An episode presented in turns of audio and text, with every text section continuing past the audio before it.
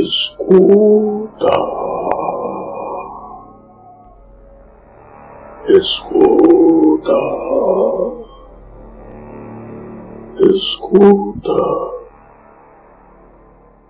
Está quase na hora em que devo voltar para o tormento das chamas de enxofre. Não desejo pena, só dê um ouvido atento ao que vou revelar, e também ação para me vingar depois de ouvir.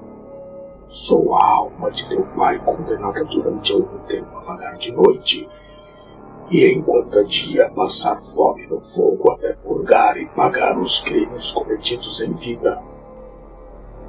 Se não me fosse proibido narrar o segredo das profundas, eu te revelaria uma história cuja palavra mais leve gelaria teu sangue, os teus olhos saltariam das órbitas. Escuta. Escuta, escuta. Se algum dia amou teu pai, vinga seu monstruoso e torpe assassinato. Sim, assassinato, mas desta vez ainda mais venal, horrível e desnaturado. Agora, Hamlet, escuta. Disseram que enquanto eu dormia no jardim fui picado por uma serpente. Uma mentira que enganou grosseiramente todo o povo da Dinamarca. Saiba, Hamlet, que a serpente que tirou a vida de teu pai está usando agora a nossa coroa. Teu tio, essa fera incestuosa e adúltera com seu engenho maligno, e dádivas de traição descobriu para sua lascívia incontrolável a volúpia da minha rainha em aparência tão virtuosa. Ah, Hamlet, que decadência dela! Descer a este miserável de qualidades tão pobres aos pés da minha. Mas espera, já sinto a brisa matinal. Deixe-me ser breve dormia de tarde em meu jardim como de hábito. Nessa hora de calma e segurança, meu tio entrou furtivamente trazendo num frasco o suco da ébona maldita e derramou no pavilhão de meus ouvidos a essência morfética que é inimiga mortal do sangue humano, pois rápida como mercúrio corre através das entradas e estradas naturais do corpo, e em fração de minutos talha e coalha como gotas de ácido no leite, o sangue fluindo e sadio Assim aconteceu comigo. Num segundo, minha pele virou crosta leprosa repugnante e me surgiram escamas purulentas pelo corpo. Assim, dormindo pelas mãos fraternas, perdi ao mesmo tempo a coroa, a rainha e a vida abatido em plena floração de meus pecados, sem confissão, comunhão ou extremunção, fui enviado para o ajuste final, com todas as minhas imperfeições pesando na alma. Se tens sentimentos naturais, não deves tolerar. Não deves tolerar que o leito real da Dinamarca sirva de palco à devassidão e à danação do incesto mas qualquer que seja a atuação, não macules o teu pensamento e não permitas tua alma taramar nada contra a tua mãe. Adeus de uma vez para sempre. O vagalume começa a empalidecer sua luz noturna. Adieu. Adieu. Lembra-te de mim. Sejam bem-vindos a mais um Estúdio Codicilo. E hoje é terror, é medo, é pânico, é desespero para os nossos ouvintes que nós vamos falar desse tema que assusta, que apavora. Vamos falar de terror. Nós acabamos de passar pelo Halloween essa data americanizada que nós aqui no Brasil virou uma febre também. E vamos entender mais que as pessoas gostam de susto? Por que, que as pessoas gostam dessa sensação de, de medo, né? E né, nós também falaremos, falaremos de filmes e de muito mais. Agora, para me proteger de todo o mal, de todo o mal que habita por aqui, e nós vamos falar de terror, mas não vamos falar de política, porque lá é o terror também. Não, mas não vamos falar do, do terror do, do Planalto hoje, porque quem está aqui para nos proteger com, seu, com seus good vibrations é o nosso cristalzinho da biquinha que emana positividade. É o pé de coelho com pernas.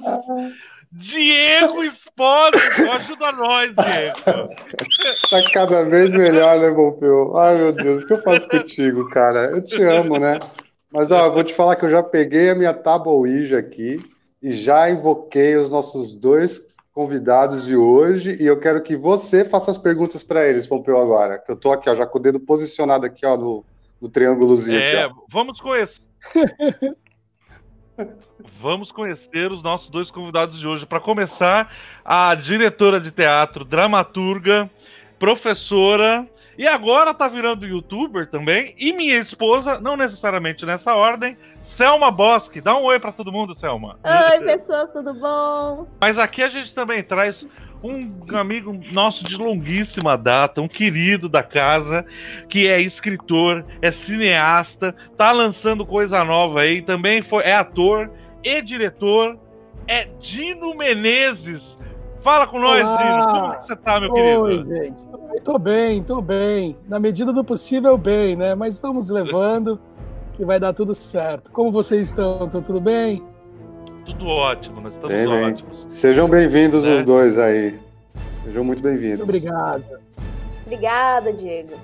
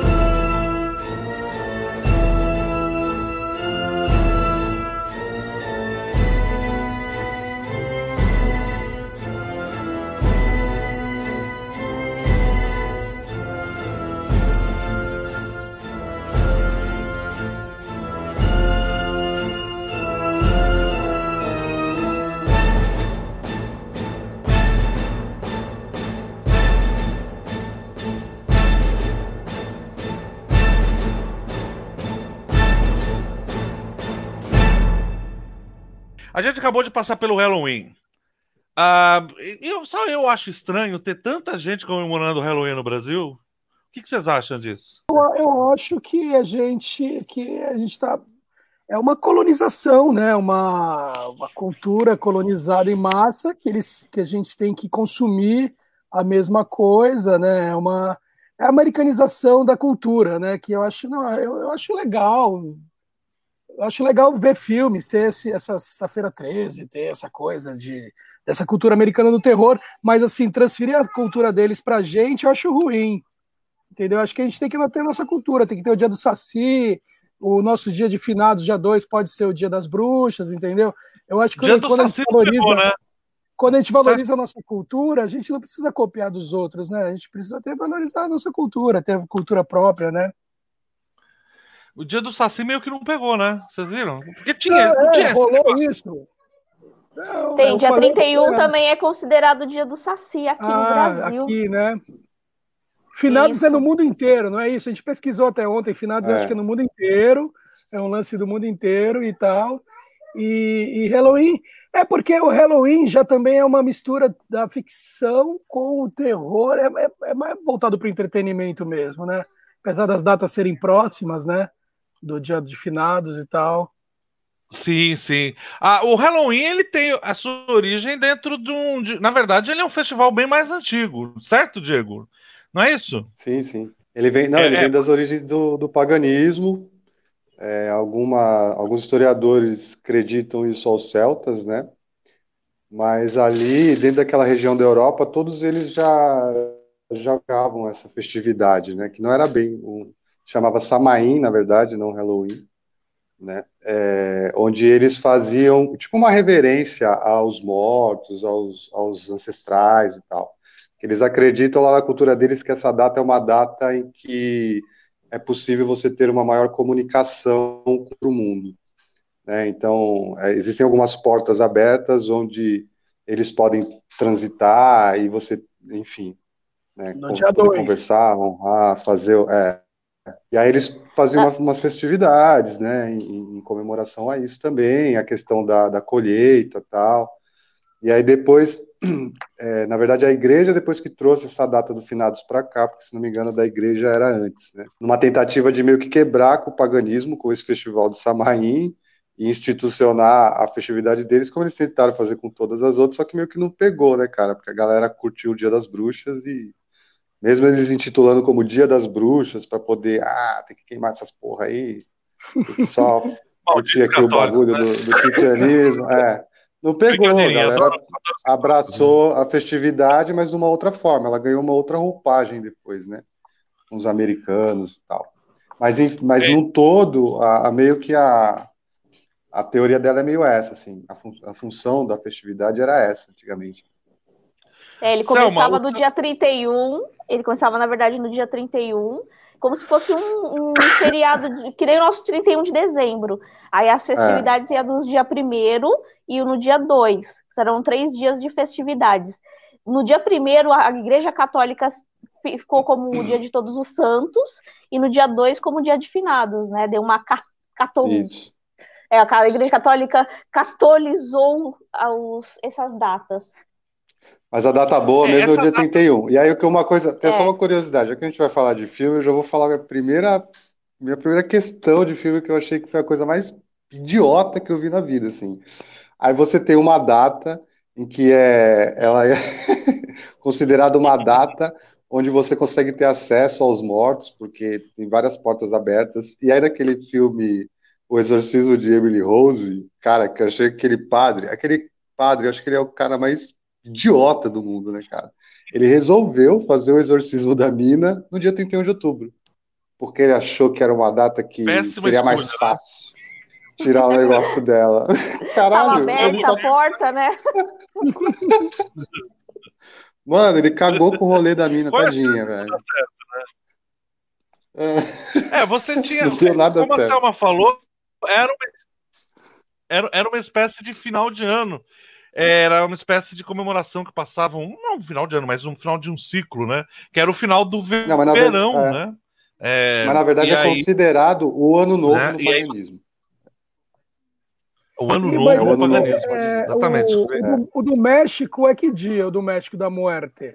É também agora? Do, dos Muertos. Muertos. É, que é uma coisa um inconsciente coletivo, né? Assim, no mundo inteiro, várias, várias tipos de comemoração, vários tipos de reverência à morte, né? Sim, sim. 2 de novembro, Dia de los Muertos. Um festival do Dia de los Muertos, cara. É um dos meus sonhos da minha vida, que eu acho aquilo é tanta cor, é, é, é sabe, é, é, é, lindo, cara. Já viu, já viu filmagens disso? Como é lá? Você já, você já foi para Napiacaba? Você já foi para Napiacaba? Já, já fui, ah, já então fui, já, já, fomos. Já, já, você já fez a sua parte, já começou. A Paranapiacaba é ah, a então tem um... Rio brasileira. Você tem que começar a ir para fora? Não, vai primeiro para Paranapiacaba, sente o terror próximo, para você conseguir. já, já ir avançando de nível.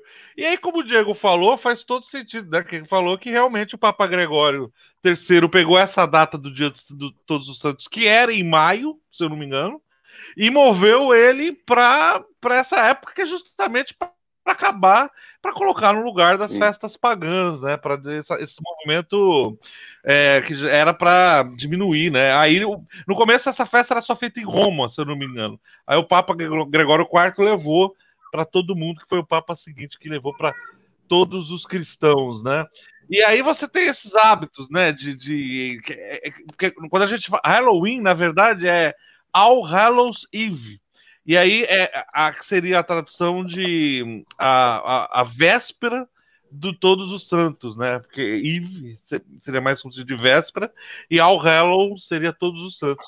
E aí é, os vários imigrantes da, da, irlandeses, principalmente, acabaram levando isso para os Estados Unidos.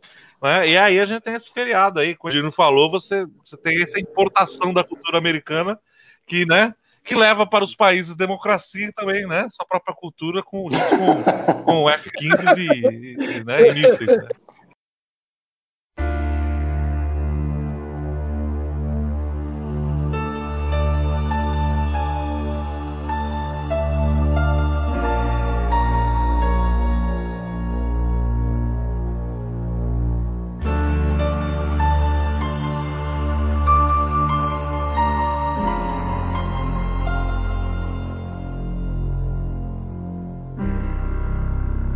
Sempre. agora. Tranquilo.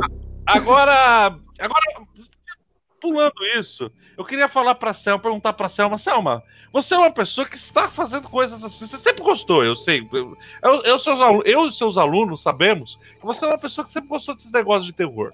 Fala por quê? A gente está muito carregado de realidade. Por que não mexer com o imaginário, com o desconhecido, com as coisas que as pessoas mexe com a, com a imaginação das pessoas. Por que não? Porque sempre estamos sempre forçados à, à realidade 24 horas por dia. Eu gosto de mexer com esse tipo de coisa. Não com o desconhecido, não com coisas ocultas. Né? Não é ocultismo que eu estou falando, eu estou falando de imaginação mesmo. O imaginário popular, histórias. Por que não? Você acha, Dino, que essa. Você quer, que acha que é por aí que esse, essa essas lendas populares, essas lendas de assombração, uhum. elas despertam o imaginário do interior da gente, elas despertam essa, essa coisa da imaginação. O medo, ele é, de certa forma, aquela sempre a curiosidade do que está de, atrás daquela porta, né? E você fica imaginando. É por aí, Dino. É, eu acho que a adrenalina, né? A adrenalina, o medo produz adrenalina. E quando você está adrenalizado, você também produz endorfina. Tem todo esse processo de, do medo te deixar mais excitado, né? Quando a gente vê assim, a... principalmente o, te... o terror sempre foi um gênero assim no, no, cinema, na música, né? No cinema começa no cinema com o impressionismo alemão e tal. E, e aí e, e vai depois para música, né? O Ozzy, a gente falou do Ozzy, né? Antes de começar a entrevista, o Ozzy leva para música ele descobre mais essa é, a história do Ozzy é interessantíssima que ele tava tinha uma banda e tal fazia rock e aí passou no interior lá dos Estados Unidos, numa cidade lá, e aí viu uma puta fila para ir num filme de terror. E aí ele falou: Meu, é isso, terror, eu vou fazer a música. E ele faz o black metal e tal, né? Insere o terror. Então o terror já tem o, o lance da curiosidade e, e, e de, de, da adrenalina que dá na gente, né? A vontade de ver. É, eu sempre gostei de terror, eu sempre gostei de ver filmes às vezes eu vi mais, às vezes vi menos, mas sempre curti o lance do, do, do sobrenatural e dessas coisas, documentários. E acho que é, o Brasil agora também é um grande momento para o terror, né? O terror brasileiro que está acontecendo as mostras, as exposições. Ano passado teve a primeira, ano 2018, ano retrasado.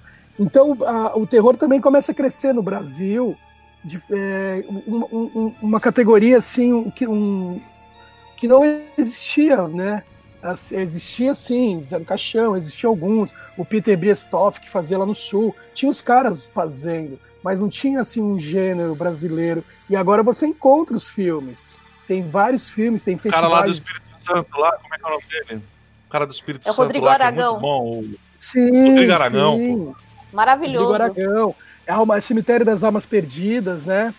Tem vários caras. Uhum. Tem Mangue um Negro. Que, Mangue Negro. É, tem é, Rodrigo Morales, é, Danilo Morales, desculpa, Danilo Morales, um cara de São, de, de São José dos Campos também, que faz terror, que escreve bom pra caramba. Então tem várias pessoas surgindo, tem várias pessoas fazendo terror brasileiro, né? Além de, apesar da gente ter perdido o Zé do Caixão há pouco tempo, né? Eu acho que o legado que ele deixou, isso, toda essa história, né? E, e as pessoas. E, e, o terror é engraçado, né? É, de, é, das coisas que eu fiz, de tudo que eu fiz de cinema, de teatro e tal, eu acho que, que o, o maior feedback foi dos livros de terror. Foi o terror, entendeu? Que eu tenho do público, assim. Às vezes é, é, é assustador, assim, o feedback que, que vem do público, o, o interesse por esse assunto, entendeu? E, e, é, e é super legal, né? Super interessante trocar com as pessoas, escutar as histórias. E é uma troca, né? É uma grande troca. E ainda mais com a internet, o que a gente pode fazer com a internet, essa troca de depoimentos, de histórias, de pesquisas. Eu acho que quando eu comecei a escrever meus livros e comecei a pensar em terror, eu acho que foi no momento certo para eu poder usar essas ferramentas, né, para construir essas histórias e tal. Mas é isso, acho que o terror tá, tá, tá, tá na gente, né? tá intrínseco no, no, ser humano e, e, na, e na dúvida, e no medo, né? na adrenalina, enfim. Mas é engraçado, engraçado você dizer isso. Então, você, então é possível a gente deduzir que existe um mercado potencial para o terror no Brasil neste momento, certo? Sim, sim, que está cada vez mais crescendo os livros, né? O tanto de autores fazendo, tanto de festivais, festivais de, de fantásticos, né, de, de, cinema fantástico. Eu acho que é o grande momento, né, de, de criar esse esse nicho, criar esse gênero e criar também esse mercado das pessoas é, estarem fazendo isso, né? Tem muitos filmes bacanas brasileiros, né? Muitos filmes bons e saindo com, com, com uma qualidade, né? Que dá para competir com os filmes de lá de fora. O terror, o terror tailandês é sensacional. Já viram um filme tailandês? Eu já vi, eu já, já vi, Com já vi, adoro. Então, é, é... Tem, um, tem um diretor que é o. A, a, eu adoro o nome dele, eu não sei se eu vou conseguir falar. É o Apitapong Xeraquetapum. É um algo parecido. é um terror, Mas, é um nome hum. muito bom. É, e ele fazia filmes de terror tailandês. É muito bacana. Sim. Eu Sim. adoro. Eu, assisti, pra... eu assisti um indiano esses dias. Né? Indiano. De terror? É. Um, que é, um que são é, quatro é, casos também. de terror. Bom, é, um que são quatro assisti. casos. Quatro, casos, quatro Não, tem Isso esse, mesmo. E, é. esse, e tem um outro que é. É um estranho. É alguma bobo. Bobo alguma coisa. Você vê o nome e você não acha nada, mas, cara, sensacional. História é sensacional. É que às vezes você não precisa Depois de uma tecnologia.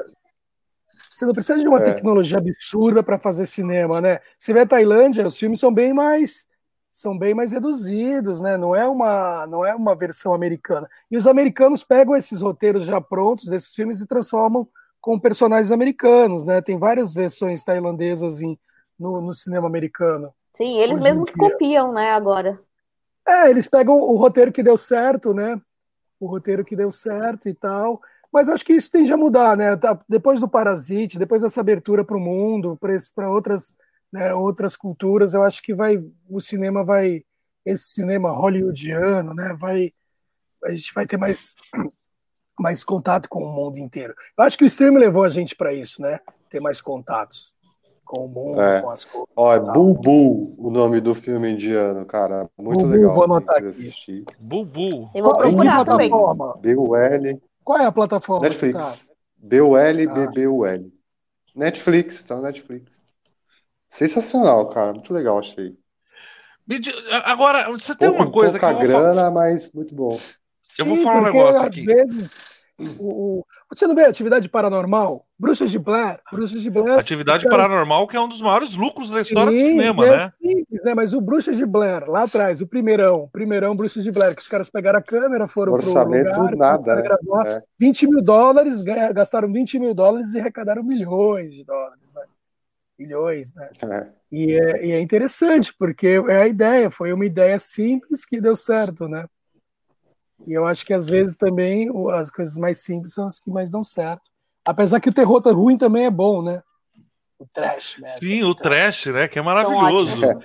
Eu adoro filme trash, cara, aqueles bem terror. Eu sou da, eu sou raiz, né, cara? Eu sou da época do Traços da Morte. Você chegou a assistir isso? Da, não, Faces da Morte. Faces da Morte. Fa Faces, da Morte. Faces da Morte tinha traços também. Não, traços também? É, Aí não, deve, outra, ter, outra, deve existir um filme era... da Morte, obviamente, é. né? Agora, que era agora aquilo, que você tá né, falando cara? é Face da Morte. Nossa. É. Mas é aquilo. Que tinha é, um, era... dois, três, quatro. É quatro isso, é. Isso. Até o sete. É. Na minha página eu postava, eu, eu, buscava na locadora, eu via todos, eu adorava. Mas é tudo fake, né? É tudo fake. É fake, é fake. Cérebro do macaco. Nossa, sensacional. Sensacional. Mas isso era, era adrenalina. E aí o lance de ser proibido, estava lá proibido em vários países, eu quero ver, né? Uhum. Era divertido, locadora, né? Filme de terror. E você pegava, pegava os filmes escondidos, às vezes da locadora, e ser escondido da mãe, do pai, para é. ver com os amigos. É, tive essa fase também, os faces da morte. Era, era, é. era divertido. Esse, e, e é, tem a maioria do tudo ali é, é, monta, é montado, né? Mas tem coisa Sim. com crueldade animal que é verdadeiro. Sim, tem, tem um urso, que... urso bateu. Cara, nossa, e não, tem uma coisa de crueldade animal lá, é. que os caras matam os bichos, né? É, é. Mas era em... outra época, era outra época. Era outra época. É que nem né? aquele filme, eu não sei se você vai se lembrar, Dino, mas o Qual? filme que era aquele. Putz, esse filme é maravilhoso. Esse filme é, é, é, é Cannibal Holocaust. Eu, eu lembro do nome, mas não me lembro. O Holocausto Canibal, que era aquele que era, era, era um filme ainda no formato found footage, né? Que é esse formato, uhum. o formato found footage é, é, aquele filme que é baseado em fitas encontradas, né? É tipo Bruxa de Blair. Ah, é, a gente é, tipo, a gente encontrou esta fita aqui, vamos ver Legal. o que aconteceu. Eu, eu, de um cara eu, que ia fazer uma expedição na Amazônia e encontrou índios canibais. E aí teve aquele negócio de fazer uma propaganda tão forte que os caras foram presos. É, o pessoal, porque realmente acharam que aquilo era verdade. Né? Tem, a, a, a, a realidade com a ficção é muito bom, muito legal.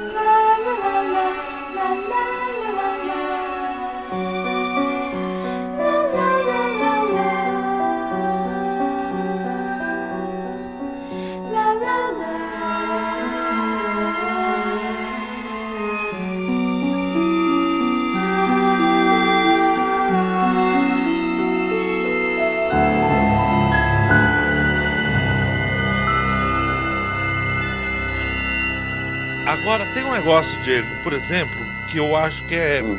uma coisa significativa, porque a gente. Uma das partes mais interessantes do terror é esse negócio de, de histórias de assombração, de lendas. E eu lembro que eu, eu meu, meu avô, eu gosto, gosto muitas lembranças do meu avô, que já faleceu já há um bom tempo já. É, ele me contava histórias dele na, na roça, né? Ele sentava comigo e contava. E invariavelmente as histórias envolviam alguma espécie de assombração. Mas as pessoas antigamente tinham muita coisa dessas contar essas histórias, né? Sim, no meio do sim. mato, que um dia estava voltando. É, é, é, isso é cativante porque é uma arte de contar histórias também, você não acha? Sim, sim. E muitas das lendas surgiram desses relatos, né, cara? É, você tem no, no, na, na roça, no campo, você tem um ambiente perfeito, né, cara, para criar esse tipo de, de atmosfera, né? Toda a questão assim de não ter a luz elétrica, ser tipo uma luz de lamparina, sabe? É, tudo, tudo tem, é, ele tem toda uma atmosfera que o, o teu cérebro ele trabalha de uma outra forma quando você mora num lugar desse, quando você vive num lugar desse, né? Então, por isso que tem muitos relatos das pessoas de verem coisas, de ouvirem coisas e tal, mas é porque ele trabalha a, a, o cérebro de uma outra forma, né? Será que é porque... Eu também ouvi muitas, eu ouvi muitas, muitas histórias, eu acho interessantíssimo.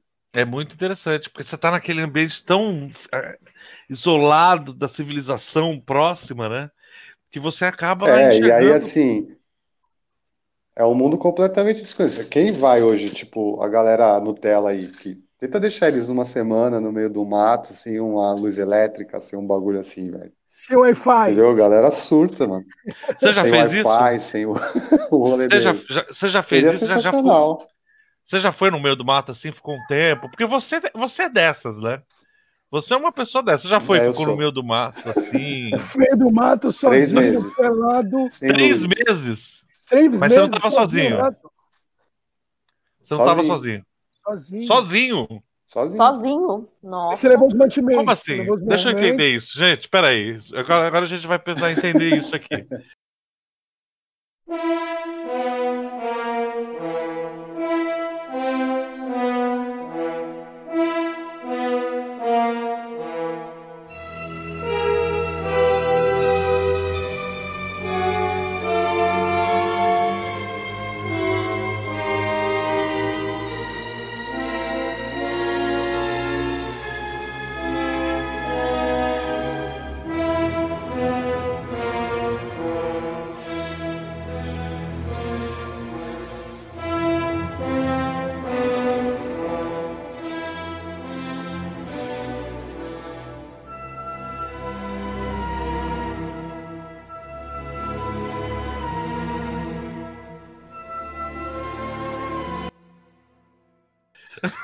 Não, isso faz Diego, parte de um uma coisa. processo que eu passei há muitos anos atrás, quando eu fui, fui lá trilhar minha caminhada lá de monge e tal. Sim. Você precisa Mas aprender é a lidar fez? com as suas questões internas. Então, Como é que você fazia como é que eu fiz? Eu, comer, por normal, cara. Eu acordava, fazia comida no fogão a lenha, tal, normal, velho. Mas você tava numa, numa casa, numa né? barraca? A única Não, não tem coisa é que à nada normal aí. Você ficou três meses horas- sozinho no meio do é, mato. das seis Tudo é horas- normal. das seis, das, assim- das seis horas da noite não tem mais nada, brother. Não tem, tipo, é breu total. Mas você levava e- comida por esse tempo todo ou você caçava? É isso que eu quero saber. A sobreviver. Não, isso, isso eu vou deixar pro imaginário popular. Eu não vou- revelar. Um dia a gente vai fazer aqui, um não. podcast só? Um disso a e gente você vai um ter que falar. sobre isso. Bem, fazer. o ermitão de São Vicente, né? O que ficava ali no meio do, top- do, da divisa. O ermitão de São Vicente Eu lembro que um tempo atrás, quando a gente ia lá no, no Itararé Praia Clube, ele tinha sumido, né? Isso tem uns quase 20 anos, né, meu Bill? Um tempo A gente atrás queria que fazer a uma gente tá na expedição- Praia Clube do Diego é 25 anos atrás. Né? Meu, A gente queria fazer uma expedição pra subir o morro, ver se Então, achava o corpo dele lá em cima, velho. e nunca acho, não, É. deve, ter, deve ter uma caveirinha lá em cima, né? Ninguém reclamou. Não, ele sumiu, né, brother? Ele, ele né? tacava pedra nos jornalistas, né? Tinha umas paradas dessas, assim, né? Uma vez eu fui para Pedro de Toledo, aí eu andei assim umas três horas, quatro horas, e cheguei num lugar, tirando foto e tal. Aí cheguei num lugar que morava um É. senhor de 80 anos, assim. Aí ele me viu, aí eu falei, eu posso tirar foto? Ele pode e tal. Aí chegou, não, eu moro aqui sozinho. Era três horas para chegar na cidade. Era aí na, em Pedro de Toledo. E aí ele, não, eu moro aqui sozinho mesmo e tal. Eu não gosto de gente, prefiro morar sozinho. E aí começou a conversar, conversar, conversar, conversar, não parar de conversar. E aí eu falei, olha, eu tenho que ir embora. Ele, não, eu vou andando com você. E aí foi andando comigo. Ele voltou quase o caminho inteiro comigo, conversando. E aí depois, Isso que ele não gosta de gente, né? É, é engraçado. Entendeu? Mas assim. muito- Não, mas é que eles ficam só, eles se sentem sozinhos, velho. Quando chega alguém Sim, novo, eles ele- adoram conversar, cara. Lógico, com várias ideias e tal.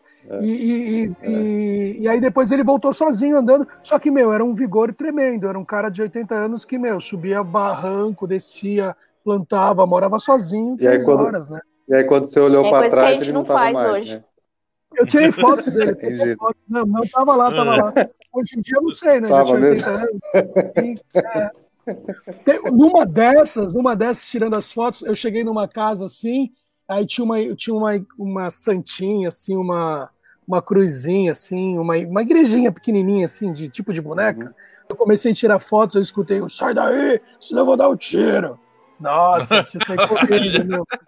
Saia correndo, meu, horrível, horrível. Mas era de dia, não dava medo. Eu ia com facão, com minha câmera, andando pelo, pelo mato, pelos, pelas estradinhas. Era divertido Legal, ter esse legal.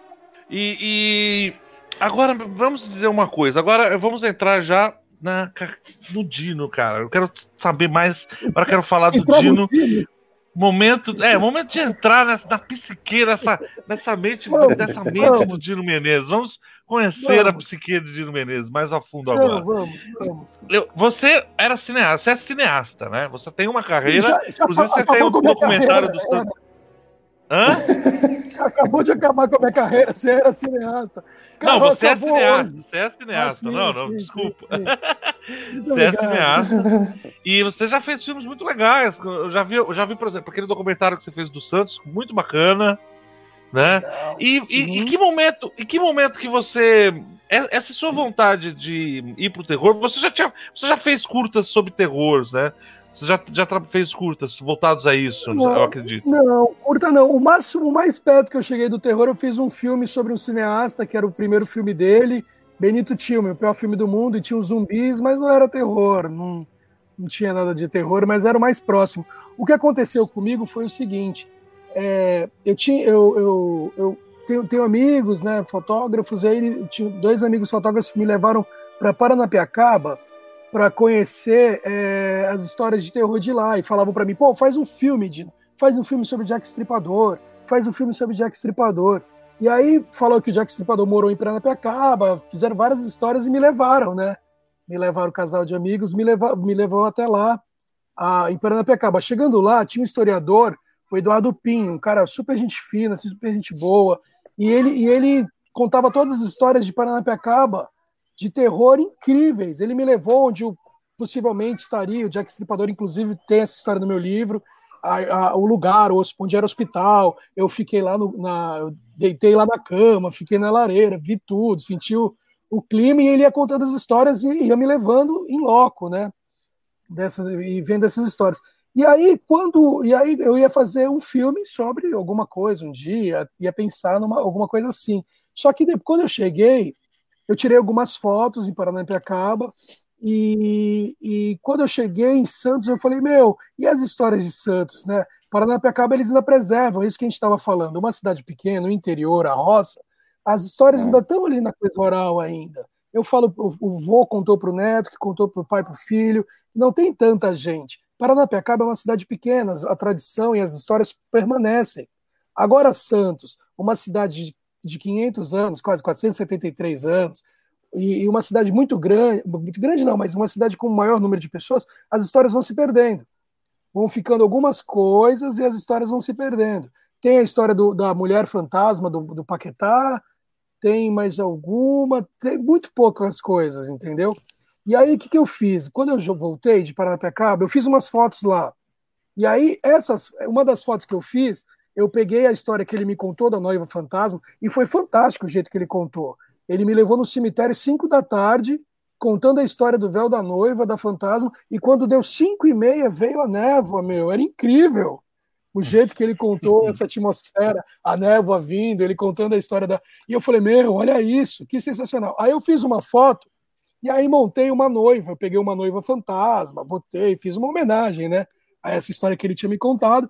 E aí fiz isso e coloquei, pum, e coloquei na internet. Nossa, meu, foi absurdo. Foi as pessoas, eu botei na internet, botei no WhatsApp, e as pessoas ligando, comentando, comentando. E aí o, a, o, a, a Secretaria de Cultura, a Secretaria de Turismo de, de Santo André publicou a foto. E aí foi um processo, todo mundo comentando a foto, a noiva fantasma legal. e tal.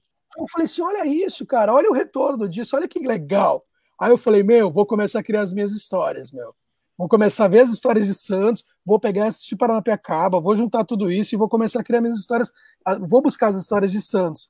Aí eu fiz uma que era da Santa Casa de, de Santos, tem 200 anos e tal. Fiz com um amigo meu que ficou internado lá, e eu falava para ele: tira as fotos e me manda, tira as fotos me manda. Aí eu fui tirando as fotos, e aí essa deu um boom. Essa foi tipo 3 mil comentários, é, 1.600 compartilhamentos, e aí era tipo, eu não conseguia nem comentar, ou, com, com, é, era tanto comentário que eu não conseguia falar com as pessoas, ter o retorno disso tudo, desse feedback. Aí eu falei assim, meu, eu vou fazer um livro, então eu vou fazer um livro, porque se tem esse, todo esse feedback, as pessoas vão querer ler, vão querer, né, vão, vão ter essa troca. E aí essas postagens que eu comecei a fazer de brincadeira, de para falar do, de Paranapiacaba, que é da minha experiência lá, para falar do, dessa experiência do meu amigo que estava internado na Santa Casa, tudo isso foi crescendo e eu falei assim, meu, vou, vou fazer um livro. E aí eu comecei a construir as histórias, o Eduardo Pinha, esse mesmo cara, me trouxe outras histórias de Campinas, aí eu fui fazendo as histórias, tendo feedback do público e a coisa foi crescendo. Foi crescendo e, e aí o livro ficou pronto em 2019. Aí eu lancei e aí foi um boom, assim, eu consegui vender muitos livros na, na, na, na estreia, né, na, na, no lançamento do livro, e depois eu continuei vendendo e eu vendo até hoje, eu já vendi mais de mil livros né, em, em um Legal. ano e pouco. E aí, e aí o feedback do público do blog, o blog tem mais de 100 mil, 100 mil visualizações. Então, tu, foi crescendo de um jeito que, que eu já tinha as pessoas pedindo, me ligando dos lugares, pedindo para ler o livro, pedindo para eu mandar. Eu já enviei livro para Belém, para o Sul, para Belo Horizonte, para vários lugares eu enviei o livro, esse livro aqui. Acho que vai ser o áudio, né? Para quem acredita em fantasmas. Fantasma. Qual é a editora, Dino? É, é minha, minha. É, eu faço é minha editora junto com a minha companheira que faz a Vanessa, que ah, faz ah, a diagramação legal. e a arte. A gente faz junto. Então e é, a, é, é, do yourself total, né, cara? É, é, mano. Aí eu, aí eu tá muito bonito. É isso, depois eu mando para vocês um. E aí o que acontece? A gente produz numa. A gente começou a produzir numa, numa numa gráfica em Campinas, e depois a gente mudou para São Paulo e continuou com a mesma qualidade, páginas pretas e tal. Entendeu? Eu é bem legal. o papel bem... é de excelente qualidade. Qual é o desafio Sim, o livro... de faz... botar o livro? Botar o livro para vender. Qual foi o desafio, os desafios que você. Para quem tem aí, porque tem muita gente que, que, que, que às vezes nos ouve e que tem um sonho de lançar um livro. Qual, sim, sim. Quais foram os desafios que você enfrentou?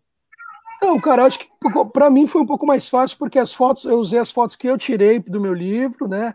Eu tenho uma linguagem cinematográfica que eu levei para o papel, eu retrocedi para, né? Foi engraçado isso também, veio para o papel, para coisa de pegar. E é, e é, muito legal, porque o papel, é, o livro é completo, né? Não precisa de luz, não precisa de coxinha, não precisa de nada. Precisa de uma vela se tiver noite. Se o Diogo for para o meio do mato, se o Diogo for. Diego, Diogo, desculpa. Diego for para o meio do mato, ele vai poder ler o livro com uma vela. Tá aqui o equipamento. Mas eu lia assim lá, eu lia com uma vela os livros. Vendo? De uma tá vela, ficava Olha só. Não se queimava e... com a vela? Porque a vela derrete a cera, as pessoas queimam, né? Porra, Pompeu. É um perigo. Porra, Pompeu. Se queimar com a vela. Isso é um perigo. E aí, assim, Isso é um perigo para você que tem duas mãos esquerdas. É verdade. É ele com uma, uma vela, praticamente uma é, arma. Então. Vou incendiar. Vou incendiar ali o lugar ali. Vou falar que foi o Salles né, que incendiou. Viu? Então, mas aí Diga. voltando para as pessoas, aí, é, eu tive mais, eu tive uma facilidade por, por eu ter esses, esses instrumentos na mão e por, pela minha companheira também é, ser designer e fazer é, a diagramação e tudo, eu mesmo lançar com, com com o meu próprio dinheiro e tal, né? Eu consegui, é, ainda bem que eu consigo chegar a isso. Mas, assim, eu acho que as pessoas também, hoje em dia, têm as plataformas que vendem, podem fazer livros virtuais, é, tem as gráficas que você pode procurar que fazem hum. pequenas tiragem, tiragens. Então, hoje é muito mais acessível você construir seu livro e fazer seu livro, mesmo que você faça para o seu público pequeno, mesmo que você faça. O importante é a gente fazer as coisas, né? é, é criar as coisas. E, e, e, todo mundo tem seu público, todo mundo vai encontrar uma hora ou outra e tal. Mas é isso, hoje em dia você pode vender pela, pela, pela Amazon, você pode vender pelo Mercado Livre. Eu, eu optei no começo, o livro é todo meu, eu faço a, a venda e faço vendo pelo Mercado Livre. E, e optei em ser assim, ser independente, ver como vai ser e também é, ser isso, começar a criar um repertório. O segundo livro, como eu tinha um público, eu já fui, fui fazer uma pesquisa muito maior, eu já fui viajar para os lugares, eu fui viajar para Goiânia, fui para Belo Horizonte, é, teve pessoas tirando fotos para mim no Maranhão. O meu segundo livro são histórias legal. do Brasil inteiro. E aí já teve uma preocupação maior, eu tive viagens, né, fiz a reportagem em loco, né, e, e aí você vai tendo mais cuidados. E por enquanto, é, eu continuo independente, eu continuo fazendo meus livros e vendendo e buscando sempre assim. É, é lógico, se um dia eu, eu, não, eu não precisar mais fazer a distribuição, nem o marketing, nem a nada, vai ser muito mais fácil ficar só criando, ah, né? Isso aí, o que, que é verdade? A grande verdade é, editoras do Brasil, vocês estão dando mole, né? Liga, porra, né? As editoras estão dando mole. Liga nós, liga o Dino aí, porra. A Companhia né? das, das Letras. Chama... Companhia das Letras, vamos acordar, porra, né? Fala aí. É, não tem essa, tem, tem que falar a verdade. Tem que... Aqui só se fala a verdade, Dino. Não tem essa, não. Mas, mas, tem que... não, mas assim... Dark Side Books é... aí, ó. Ó, a Dark Side Books aí poderia fazer um negócio com o Dino aí. Vamos mandar, manda o link, manda o link, manda o link. aí o que acontece? É, eu acho que também a, a, gente consegue também chegar, isso é importantíssimo. Antigamente era muito difícil você ter um livro numa, numa livraria, ter, conseguir distribuir seu livro, mas hoje tem internet. A gente consegue colocar nossa história para o público pelas plataformas, né? Tudo bem que não é como era antigamente. Hoje em dia tem o lance do, dos números e tal tem a, o próprio Facebook, o próprio Instagram, eles te, te se você não, também não coloca uma grana para monetizar e para distribuir, eles também te privam né, de, de público, como que era no Orkut. No Orkut a gente tinha um grupo de 80 mil pessoas. A gente interagia com 100 mil pessoas no Orkut direto. Né? Uhum. Era uma coisa livre. Você postava, as pessoas é. viam o seu post, né? suas coisas. Mas eu acho que assim, você ainda consegue fazer isso. Você consegue mandar pelo WhatsApp, você consegue usar as plataformas também para o lado legal, para o lado de, de, distribuir. O artista, quando sabe usar as plataformas, é incrível. Né? Você pode fazer mostras, você pode colocar seu, seu livro, você pode colocar o seu cinema, seu tudo, né? Sua arte, hoje, ainda mais hoje em dia, né? Na pandemia que a gente passa, nas pessoas mais isoladas, mais em casa, né? É, e, e, é importante isso, mas eu acho que está aberto, né? Eu acho que a, a, a, arte com, as, com essas com, esse, com a internet, com, essas, com esse novo jeito de, de ver e de, de mostrar, mostrar o que a gente produz, eu acho que todo mundo pode fazer, entendeu? Todo mundo pode criar. Até porque quando você, mesmo você não sendo um grande artista, um cara que vai vender o Stephen King, o, eu, eu, falo pro Tarran lá na Realejo que eu vendo mais que o Stephen King lá na Realejo. É verdade. é o único lugar do mundo. Mas, cara, então, e aí é isso, é fazer, né? Fazer. Você vê que no terror é muito louco isso. É, depois que eu comecei a fazer terror, que eu fui ler os, os, os, grandes do terror e tal. Eu conhecia, mas nunca tinha lido. Então, primeiro eu fiz o meu livro, depois eu fui pesquisar. Muito engraçado essa, esse uhum. contrário, né? Aí eu fui conhecer o Stephen King, o Lovecraft, o, o Edgar Allan Poe. E aí tem alguns, assim, o Edgar Allan Poe e o Lovecraft, eles escreveram pra caramba e nunca tiveram sucesso. Os livros foram conhecidos depois que eles faleceram, sim, que eles sim, morreram. Postumamente, né? Sim, sim, Até a própria construção do mito do Cthulhu, ela foi desenvolvida principalmente por é, escritores que, que pegaram aquela mitologia do Lovecraft e avançaram a mitologia do Lovecraft, né? Então, é, uhum. que se inspiraram nele e foram levando para frente. Qual é o seu preferido dos que você leu? Qual que você mais gostou? Ah, eu gosto mais de Edgar Allan Poe. Eu acho sensacional. Aí também, aí no meu, no prefácio do meu livro é um texto dele. E aí a coincidência é que antes, quando eu estava fazendo o livro, ó, o prefácio do texto dele. Aí, e quando eu estava fazendo o livro, tinha o gato preto, que eu tinha feito a foto bem antes. Esse gato preto. Eu, fiz, eu fui no Paquetá tirar umas fotos, uhum. fiz uma série, e aí eu tirei a foto do gato. E depois de vários anos eu encontrei o gato. Porque o lance de escrever terror também, para mim, tem muitas coincidências, entendeu? Acontecem muitas coincidências. Hum. São coisas muito engraçadas, são bem assustadoras, assim, até às vezes. São várias coincidências. Mas, Rodino, Sim. uma dúvida que eu tenho. Dentro dessa construção que você faz, você, na verdade, você relata as histórias que você ouve ou você constrói em cima desses relatos que você recebe? Você constrói então, suas próprias histórias? Então, cara, é uma grande loucura, assim porque tem, é uma, é, tem, a, tem o, o fato histórico né, do que aconteceu, é. sempre baseado em fatos reais. Tem o fato histórico que aconteceu e tem um lado um pouco ficcional. Em algumas histórias tem um lado Legal. ficcional e tem algumas histórias que assim eu, eu, brinco que o livro é uma, é mistura de ficção com realidade porque tem coisas reais também, entendeu? Que eu acredito que são reais, Legal. fotos reais assim a, a história da Casa de Fronteira Azulejada, a foto é meio que a foto tinha um espírito mesmo, né? Do que o fotógrafo que me mandou. E, então aí é uma mistura, é, é, brincar, é a ficção que mistura com a realidade, com o fato histórico. O, o meu livro também aborda bem, eu conto a história do lugar, eu conto a história, eu coloco, eu coloco, coloco, situo o leitor no tempo, no espaço, na cidade. Então é, é, é tem, tem escolas que leem. Teve um dia muito engraçado uma uma amiga minha, a Carla Lacerda, né? A Carla, ela, ela, ah. ela ela, trabalha, ela é diretora de uma escola de manhã, né? é, nossa amiga. Ela é diretora de, de, uma escola de manhã e dá aula na faculdade à noite, né? E, e aí ela falou assim, Dino, eu vi no mesmo dia seu livro duas vezes. Era o primeiro, de manhã os, os alunos estavam lendo o livro na escola dela de manhã, e à noite o cara fez um, uma tese de terror, de uma série de terror, era a tese dele, e a biografia estava lá, meu livro, que ele tinha pesquisado. Ah, legal. Então, e acaba virando uma coisa mesmo meio que didática. O João Paulo, o palhaço João Paulo Fusquinha, ele dá aula em Cubatão. Tem uma quinta série em Cubatão que todo mundo lê o livro, que a diretora de educação artística passou o livro para os alunos e tal. E aí ele falou assim: Meu, eu conheço o Dino, então, ah, os alunos. E aí a gente ficou, deu ir lá, mas aí veio a pandemia e tal, e eu não consegui ter o contato com os alunos e tal. Mas assim, tem várias escolas e eu tenho um público de 12 a 80 anos, assim, sabe?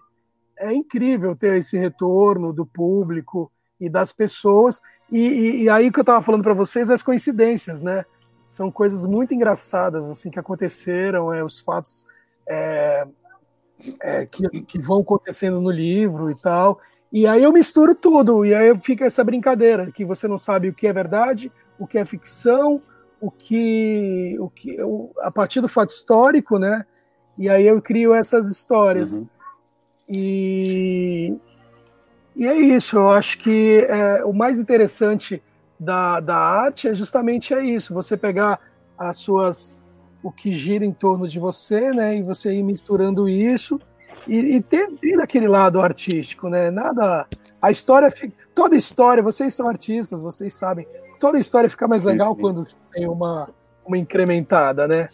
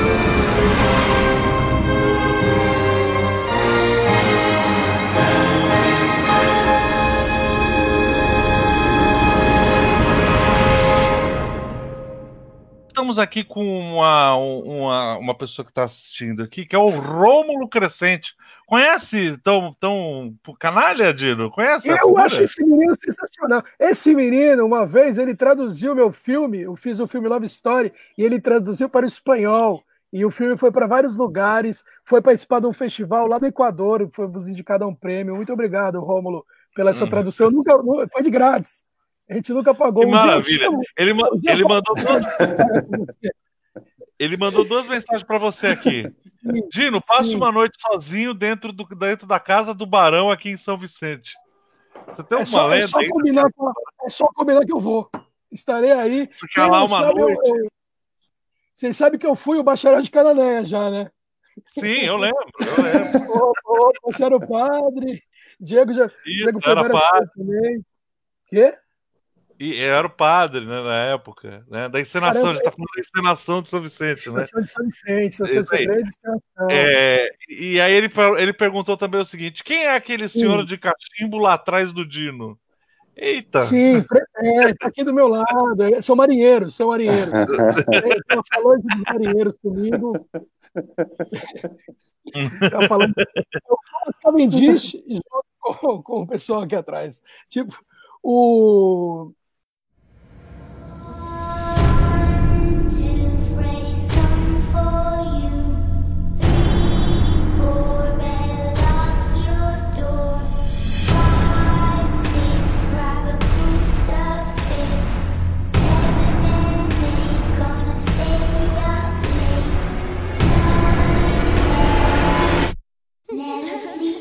é engraçado que aconteceu o seguinte: eu, eu peguei e tirei umas fotos no Paquetá. É, ele tá falando essa brincadeira de, de, de, espíritos e tal. Tirei umas fotos no Paquetá, e aí eu peguei o gato, esse gato preto, e comecei a colocar ele no Photoshop, em outros lugares. Boto aqui, coloco ali, coloco ali, coloquei o, em cima de um. De uma, de um de uma de um caixão, de caixão não, de, um, de como é que chama? De uma lápide, né? Tinha uma lápide assim bonita, eu botei o gato assim, tirei a foto, ajeitei a foto, coloquei na internet para divulgar o livro. E aí, um conhecido meu manda uma mensagem assim: assim Dino, essa foto é montagem? Eu falei: é, eu tirei as duas fotos, botei o gato em cima. Ele, não, cara, porque é a lápide do meu pai. Aí eu falei pro cara, eu falei, meu, então eu vou Caralho. tirar agora. Falei, não, meu, mas então eu vou tirar agora. Você me desculpa, que eu não sabia que era lá do seu pai. Tirei a foto do Paquetá e tal. Ele, não, cara, eu gostei. Foi uma puta homenagem, deixa. Ah, deixa, Aí, meu, bum, aí eu, essa coincidência, tem umas coincidências assim, entendeu? Tem algumas coincidências que vão acontecendo no livro que aí fica engraçada, né? Essas coisas de.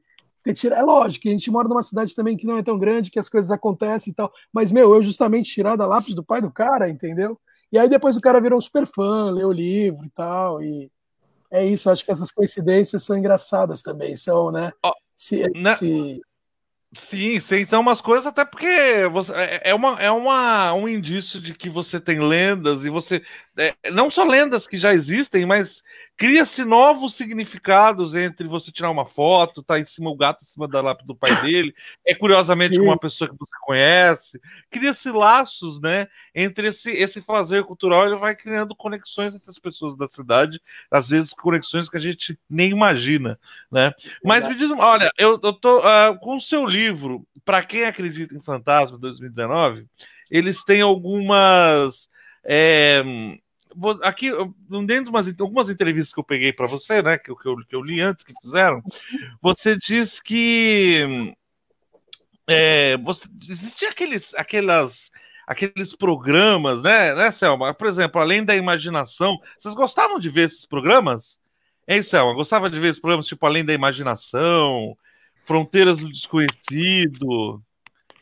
Hein? Olha, além, além da imaginação, eu gostava muito né? Quando eu era muito nova, tipo, eu tinha 10 anos, para você ver como eu já gostava desse tema, mas é muito, não era muito minha cara. Meu negócio é sempre foi assombração mesmo, lendas de assombração. Eu gostava muito de um programa que tinha, acho que na Rede Manchete, falecida Rede Manchete, chamada Mistério que era apresentado pelo o Walter, Walter Avancini. Nossa. Avancini Mistério, sensacional. Eu cara. adorava esse programa, porque a tia, meu, aí, aí eles mostravam é, trechos de programas internacionais, trechos de programas americanos, de simulações de possessão, exorcismo. Eu gosto de capirotagem.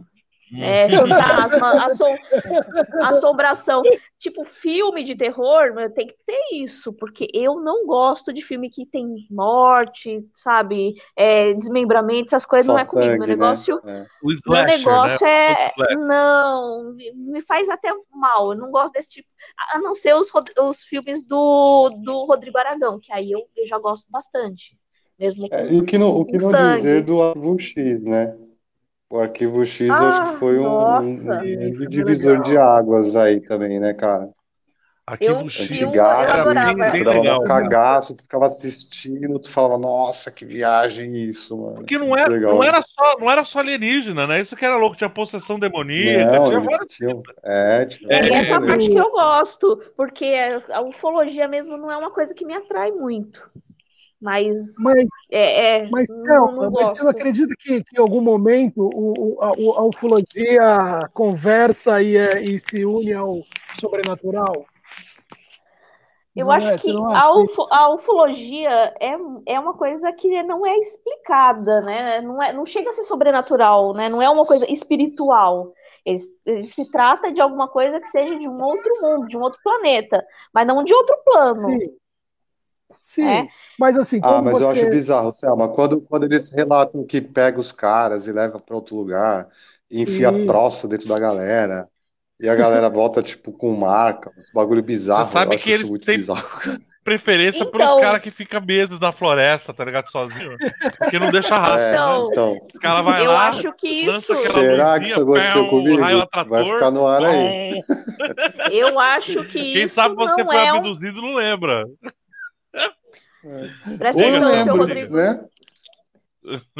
É, eu acho que isso não é uma coisa de outro planeta, não. Isso é que é, é, isso são experiências que talvez sejam feitas por humanos. Eu não acho que seja uma coisa extraterrestre. Eu não acredito Pô, mas que o venha, cara, assim, você acha que o cara vai se vestir com aquelas roupas estranhas? Tipo, tem que ter mó eu ah, acho. Podem estar dopados, por exemplo. Para você, criar, pra você criar uma mitologia em cima daquilo e, e despistar para que as pessoas acreditem realmente que exista outra, outra, ou pessoas de outro planeta que vêm até aqui. Eu não acredito que pessoas então, de tá outro planeta que a Força Aérea Americana Está sugerindo que a Força Aérea Americana se veste de alienígena ela pega Por que pessoas. Tem que ser a Força Aérea Americana. Tô brincando. Área 51, né? Não. Área eu não acredito nada disso. Eu sou. Gente, eu sou mais cética do que eu imagino.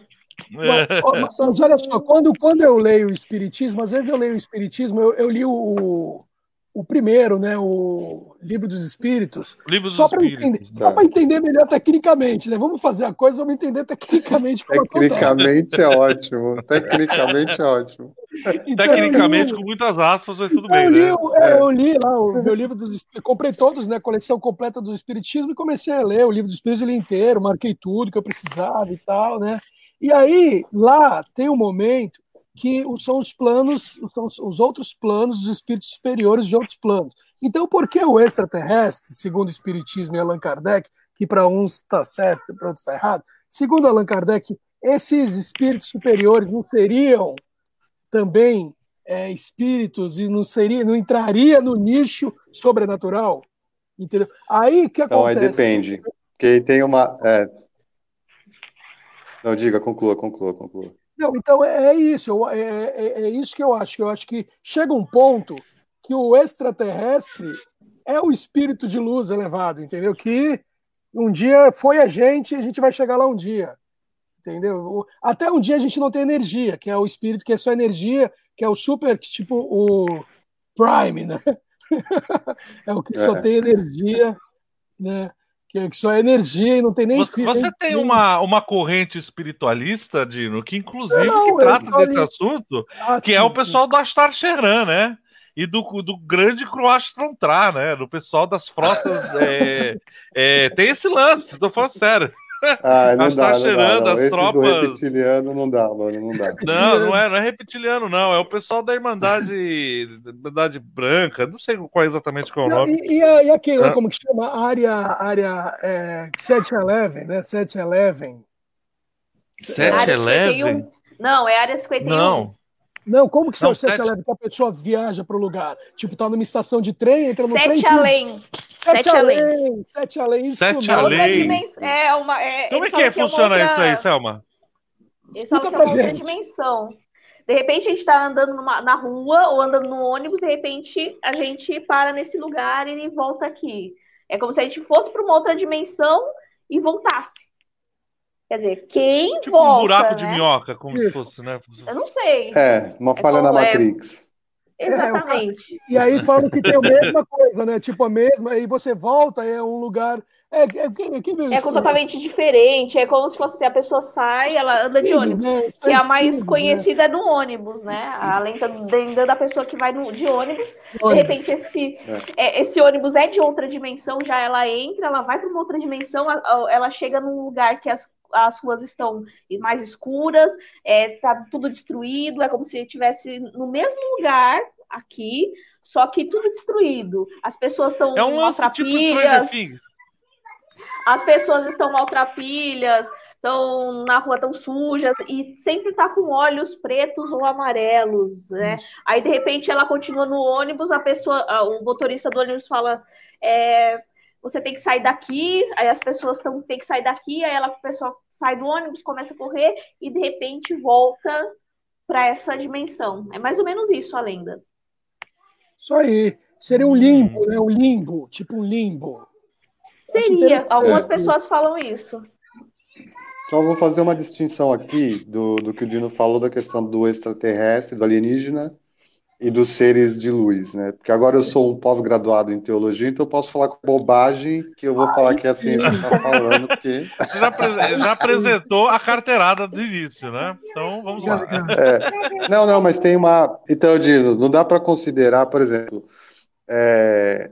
talvez os povos antigos, algumas pessoas considerem alguns desses seres que tiveram, fizeram alguma aparição em algum momento da, da humanidade, ou algum ritual, alguma coisa assim, como sendo um ser extraterrestre, né? Porque geralmente vê uma luz e fala que veio uma luz e surgiu alguma coisa ali, então, então não necessariamente ele é um ser extraterreno, né? Porque a, a, a classificação do ser extraterrestre é um ser que mora, na verdade, não em outro plano, né? Mas assim? dentro de um outro, talvez de um outro planeta na mesma galáxia.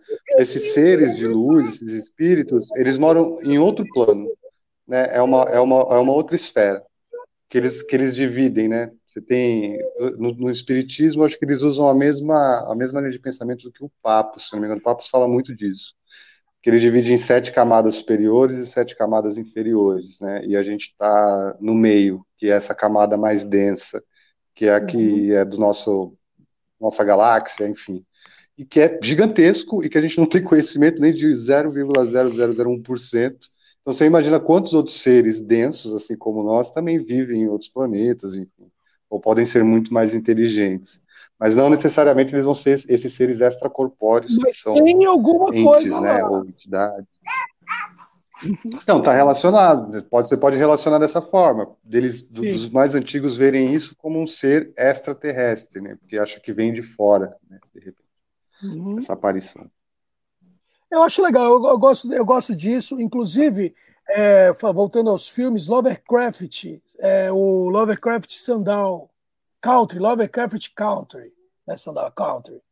É, a série da HBO. Putz, eu queria muito ver essa série, cara. Tava louco para ver essa série. É sensacional. É sensacional. Eu, é, é na HBO. Eu não vi, né? Lover, Lover é, é na HBO, né? Lovecraft eu vou ter que recorrer à biblioteca, Aí... né? A biblioteca né? da internet, né? Da rede descentralizada. Da rede descentralizada. Da rede descentralizada. Lovecraft County. Eu não quero ser ah. Quero eu não sei como você vai achar o filme, mas você procure. Eu, eu, eu sugiro que você faça assinatura da HBO. Politicamente correto, né? Mas se tiver só a rede descentralizada, também está valendo, porque, enfim, é descentralizado eu, como cineasta, tudo que eu falei aqui, a gente está numa plataforma, está pagando stream. Não, tô, zoando, a gente sempre fala da rede descentralizada. Não é a assinatura que a tia que a tia emprestou. É brincadeira, gente. Não, mas é, o Lovecraft Country é, é legal. É muito bom. É, é muito são, bom. E aí, são histórias? São, são, é, é ontologia de histórias ou é. Acontece, cara, o que acontece? O Lovecraft era um cara é, é, racista, era um cara que vivia em 1800 e pouco e era racista. É, virada do século XIX para 20, né? E aí tinha isso nas histórias dele, tinha acontecia, aparecia o racismo nas histórias dele, das histórias dele. Uhum. E aí, aí teve um cara que foi sensacional. O cara pegou as histórias dele, desconstruiu e colocou os protagonistas é, negros entendeu? Os protagonistas negros e o, e o Lovecraft Country fala sobre o racismo, fala desse momento. E aí é super atual, porque é esse momento que está acontecendo, Legal. né? Da, da, das, desses, dessa movimentação, essa coisa que aconteceu nos Estados Unidos. E, meu, e às vezes o, o racismo é, é, dá mais medo do que o terror, porque mostra muito racismo no filme, na série. E, e, e o racismo, que era naquela, a série também se passa nessa época, o racismo no filme dá mais medo do que o terror, entendeu? É, com certeza. É muito louco, isso é muito louco. Que nem aquele ótimo diretor, eu esqueci o nome dele, qual, não sei se a Selma vai me lembrar, do Corra, aquele cara Sim. muito bom que fez o Jordan Corra. Peele. Sim, sim. É Jordan Peele, exatamente. O Nós é, é dele também. Né? Esse cara é um nós é- ótimo. É, nós é maravilhoso. Uma, é dele também, uma nós, é. atenção. Nós, sim, nós. Muito legal. Nós, nós legal. E, é incrível, a... cara. É muito. E agora eu tô bom. vendo, eu tô vendo uma na, na, na Amazon Prime. Eu tô vendo o Utopia. É muito legal. Eu não terminei ainda, tô no meio. É muito bacana Utopia. É, é, se vocês é, tiverem também o Amazon, é muito bacana. Fala, é uma série que é uma série que a galera é, são jovens que têm um livro, que eles acham o livro, que é aquela lance que a gente falou, né? Eles acham o uhum. livro e aí em tudo a partir dos livros e é super atual porque fala de, sobre sobre é, epidemias, entendeu? É muito bacana também. É muito legal. Utopia. Então, legal, eu sugiro legal. Utopia e Lovecraft Country. Já fica aí sua dica cultural aí, né? Utopia e Lovecraft Country.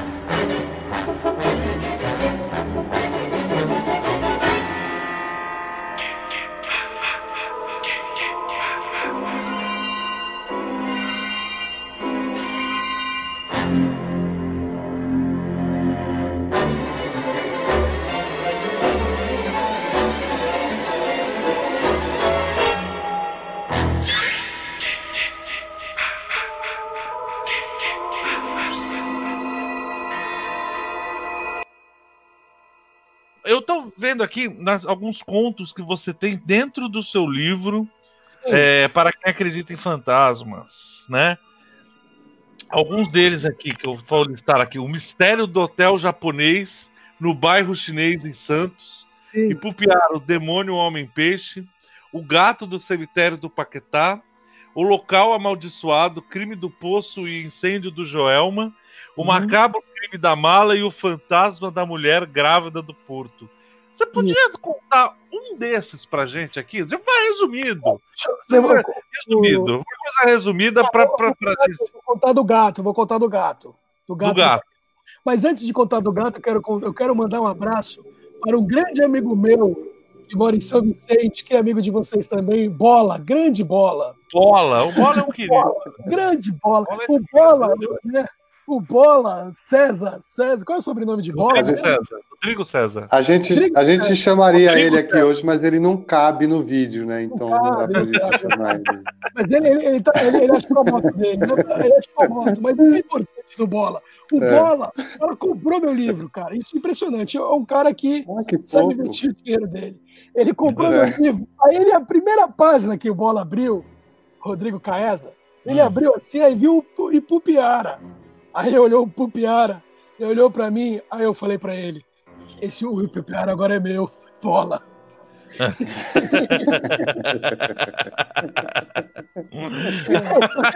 você nunca mata, você nunca mais conte a história do, do, do Pupiara, porque agora tem direitos autorais em cima. Então, você tá roubando a nossa história da nossa cidade! sensacional, foi sensacional.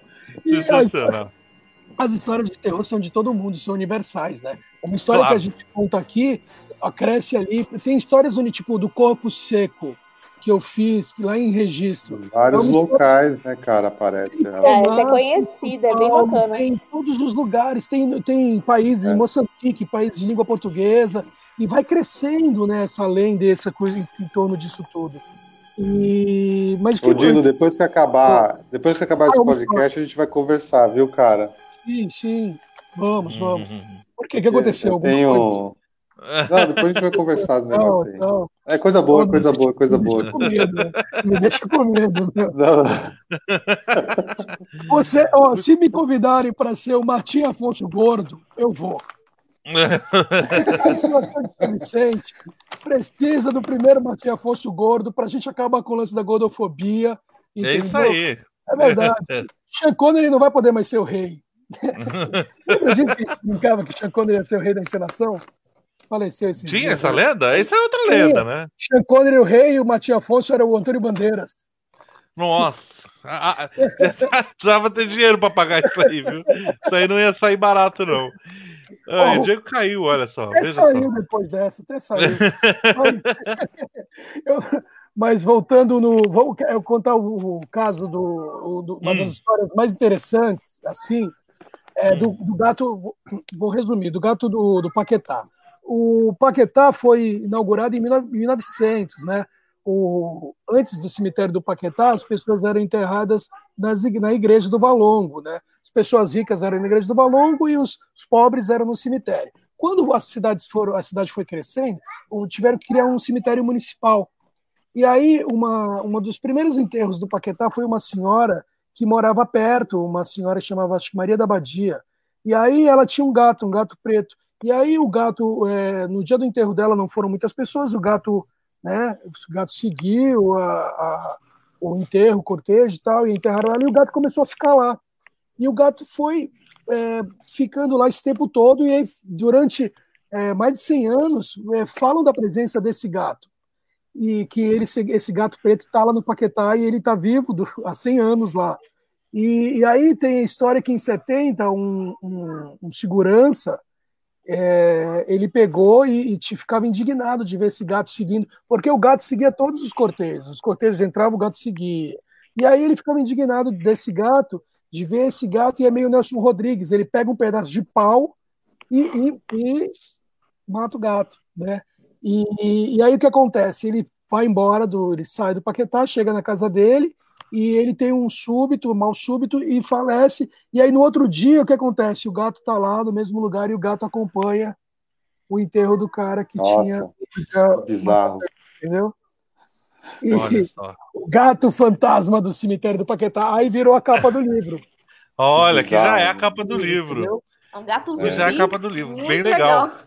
Sensacional. Então... E assim, e é importante, quanto, quanto, é importante, né, a gente falar das lendas da nossa cidade, as lendas do Brasil, né? Da, isso não é fundamental, cara, para a gente é, é, reforçar essa trama da cultura brasileira, essa trama de como tecido, tecido da cultura brasileira, a gente reproduzir, a gente contar essas histórias. Não é sensacional isso, Dino? Sim, com certeza, né? O Brasil é muito rico, né? São várias culturas, né? É uma mistura de várias culturas.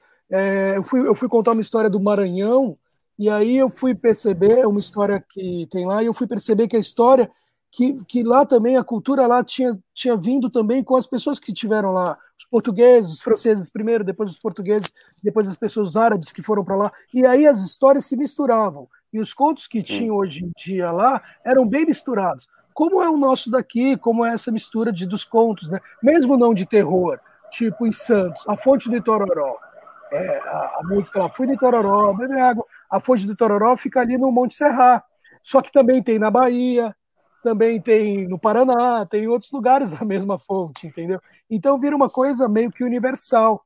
E o Brasil, a gente, a gente é um país que é uma mistura tremenda, né? ainda mais no estado de São Paulo. Mas o Brasil é uma mistura tremenda, né? De portugueses, índios, depois japoneses, italianos e, e, e, e, e os imigrantes, né? Então, todo mundo aqui tem uma mistura, né? Uma mistura de, de, de, europeus, né? O povo brasileiro é uma grande mistura. Então, aí, aí, o que acontece? Nossa cultura fica mais rica ainda, porque a gente tem a, a, os contos do sul, que tem tradições alemães, aí tem os contos indígenas do centro, tem os contos do, dos caiçaras, né? Tem, tem do Nordeste, as coisas típicas do Nordeste. Então a gente tem muita coisa legal no Brasil, né, para explorar, para contar.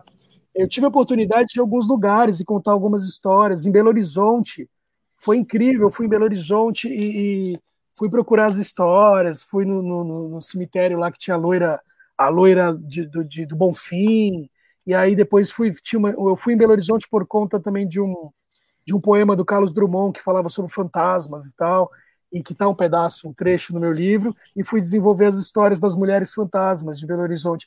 E aí cada lugar que você vai tem o seu fantasma, tem o seu folclore, tem a sua tem a sua a sua história, né? E aí o que era importante no primeiro livro era trazer as histórias de Santos. Eu já estou começando, eu, o meu segundo livro está pronto, está sendo diagramado, vai para gráfica. E o terceiro livro eu volto para Santos e faço história só da Baixada Santista, né? Só da Ilha de Santos, da, da Baixada. E aí eu volto de novo para cá, olhar para cá para contar as histórias daqui, né? Que, que são, é legal também a gente contar a nossa história, né? Eu, claro. Eu, e, e, é isso, eu acho. E aí no segundo livro eu quero pegar realmente assim o público de todo o Brasil, porque eu tenho leitores de todo o Brasil já. Eu tenho leitores em Belém, meus livros vão super bem em Belém. Tenho leitores em, em, no Sul, em Porto Alegre. E, esse mundo também do é engraçado que você começa a compartilhar com essas pessoas, né? Com, com essas pessoas que estão produzindo terror no Brasil, né? É, o, o, livro tem alguns, eu tenho conversado com alguns diretores de cinema, é, tenho, eu tenho conversado, alguns já compraram meu livro e, e tenho, tenho uma diretora importante que leu meu livro e a gente conversa, está conversando sobre uma história. Então, essas, é, é uma coisa que era para ser uma brincadeira de internet, uma coisa que seria passageira, acaba virando uma profissão e acaba criando assim esse universo, né? eu já tenho, sei lá, 50 histórias, 50 crônicas. Não sei muito bem o número, mas assim, já vou, vou criando as crônicas e criando esse universo e os jeitos de contar. E eu acho que, uhum. como no uhum. teatro, como em qualquer tipo de arte, quanto mais a gente faz, quanto mais a gente conta, mais vai ficando legal, né? O meu segundo é. livro, eu acho, nossa, eu acho incrível as ideias que eu vou tendo. Eu quero colocar no segundo livro o QR Code, que você vai para o lugar, você bota seu celular você vai para o lugar onde está a assombração, entendeu? Uhum. Misturar também essa tecnologia, essas coisas. No segundo livro tem isso. O QR Code te Legal. leva para o lugar que eu estou contando. E... Falando. Diga, diga. Não, não é isso. É misturar essas coisas e, e, e fazer, né? Fazer arte. Mas fale, eu vejo, eu vejo um desafio naquilo que você faz que você está contando lendas é, dentro de uma questão é, de literatura, de técnica de literatura, que uhum. você está contando lendas de vários lugares do Brasil. Então você precisa impor a elas a sua voz, certo?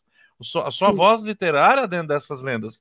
Como é que foi esse processo de encontrar a voz do Dino para essas lendas serem escritas e que não serem uma coisa porque para acabar com não, não, ficarem parecendo genéricas, mas para mostrar que é, é, é a sua, o seu processo como escritor para contar essas histórias. Como é que foi isso? É, como eu já venho do teatro, do cinema, eu já tinha uma facilidade para entender as histórias, né? Para entender é, o processo das histórias e como se faz um roteiro.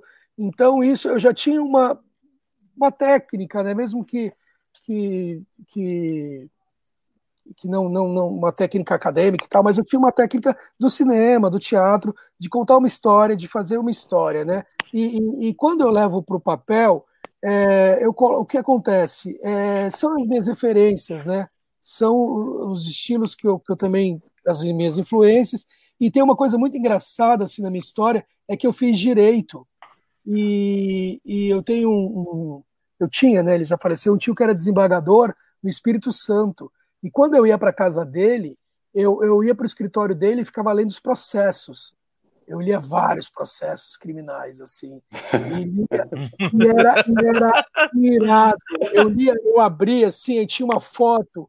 Eu tinha, tipo, 14, 15 anos, eu demorava a madrugada inteira lendo. Aí tinha foto, processo, quem foi, o que aconteceu, a hora, o dia. Para mim era um roteiro de cinema. Eu queria, eu, eu, eu pegava aquelas coisas, tinha as, as, coisas horríveis que apareciam também, né?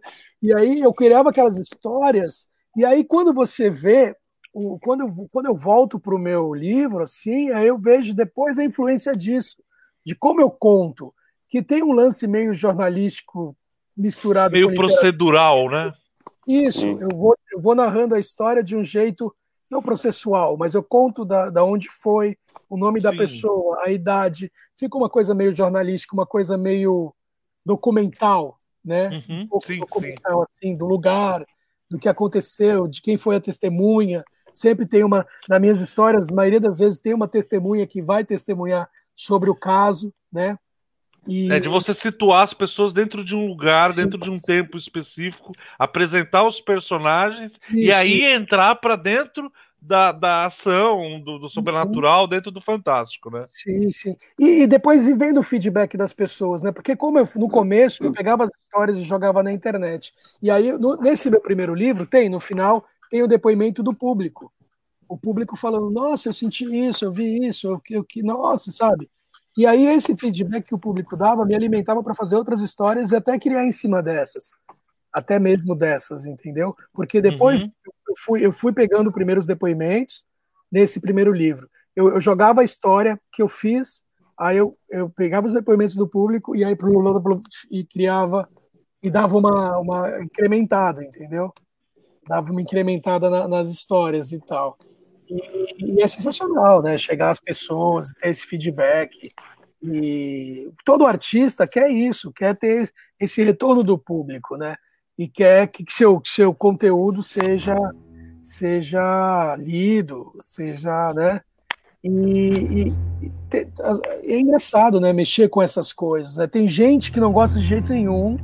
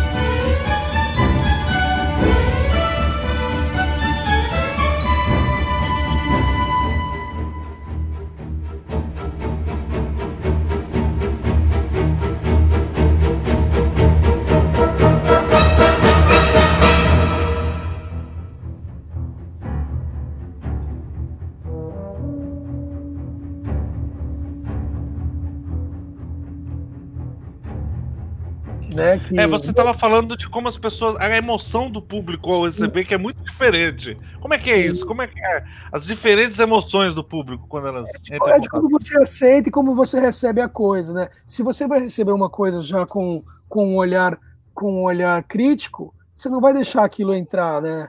Então você vai chamar, vai rebater aquilo e você não vai aceitar. O grande lance da arte, da vida, de tudo, é você aceitar as coisas e, e, ter aceitar a vida e as pessoas e as coisas como são. E aí é engraçado que muita gente falou assim: não me manda nunca mais, e nossa, que coisa horrível, ah, eu tenho muito medo, por favor. E aí, eu, aí a maioria eu respeito, eu respeito, eu respeito bastante. Eu só não gosto quando a pessoa é, é, é eu gosto de quando a pessoa fala assim, pra... tem, tem uns, um, umas críticas que eu amo, eu printo as críticas, eu, eu, eu coloco para todo mundo ver. Tem crítica que eu acho engraçado, quando a pessoa fala assim, eu nunca vi nada, você não sei o quê. Quando, quando, assim, quando não é uma crítica ofensiva, entendeu? Quando não é uma crítica ofensiva, quando é uma coisa engraçada, ou uma coisa divertida, ou uma coisa que a pessoa está indignada, comigo, eu Tem gente indignada. Eles mandam é. e-mail indignado para você? É, é. Nossa, gente, como pode alguém indignado? Tem um historiador Deus. De Santos, tem um historiador de Santos que eu não vou citar o nome porque eu nem lembro mais também, mas tem um historiador de Santos que me mandou um e-mail indignado. Como eu conto essas histórias?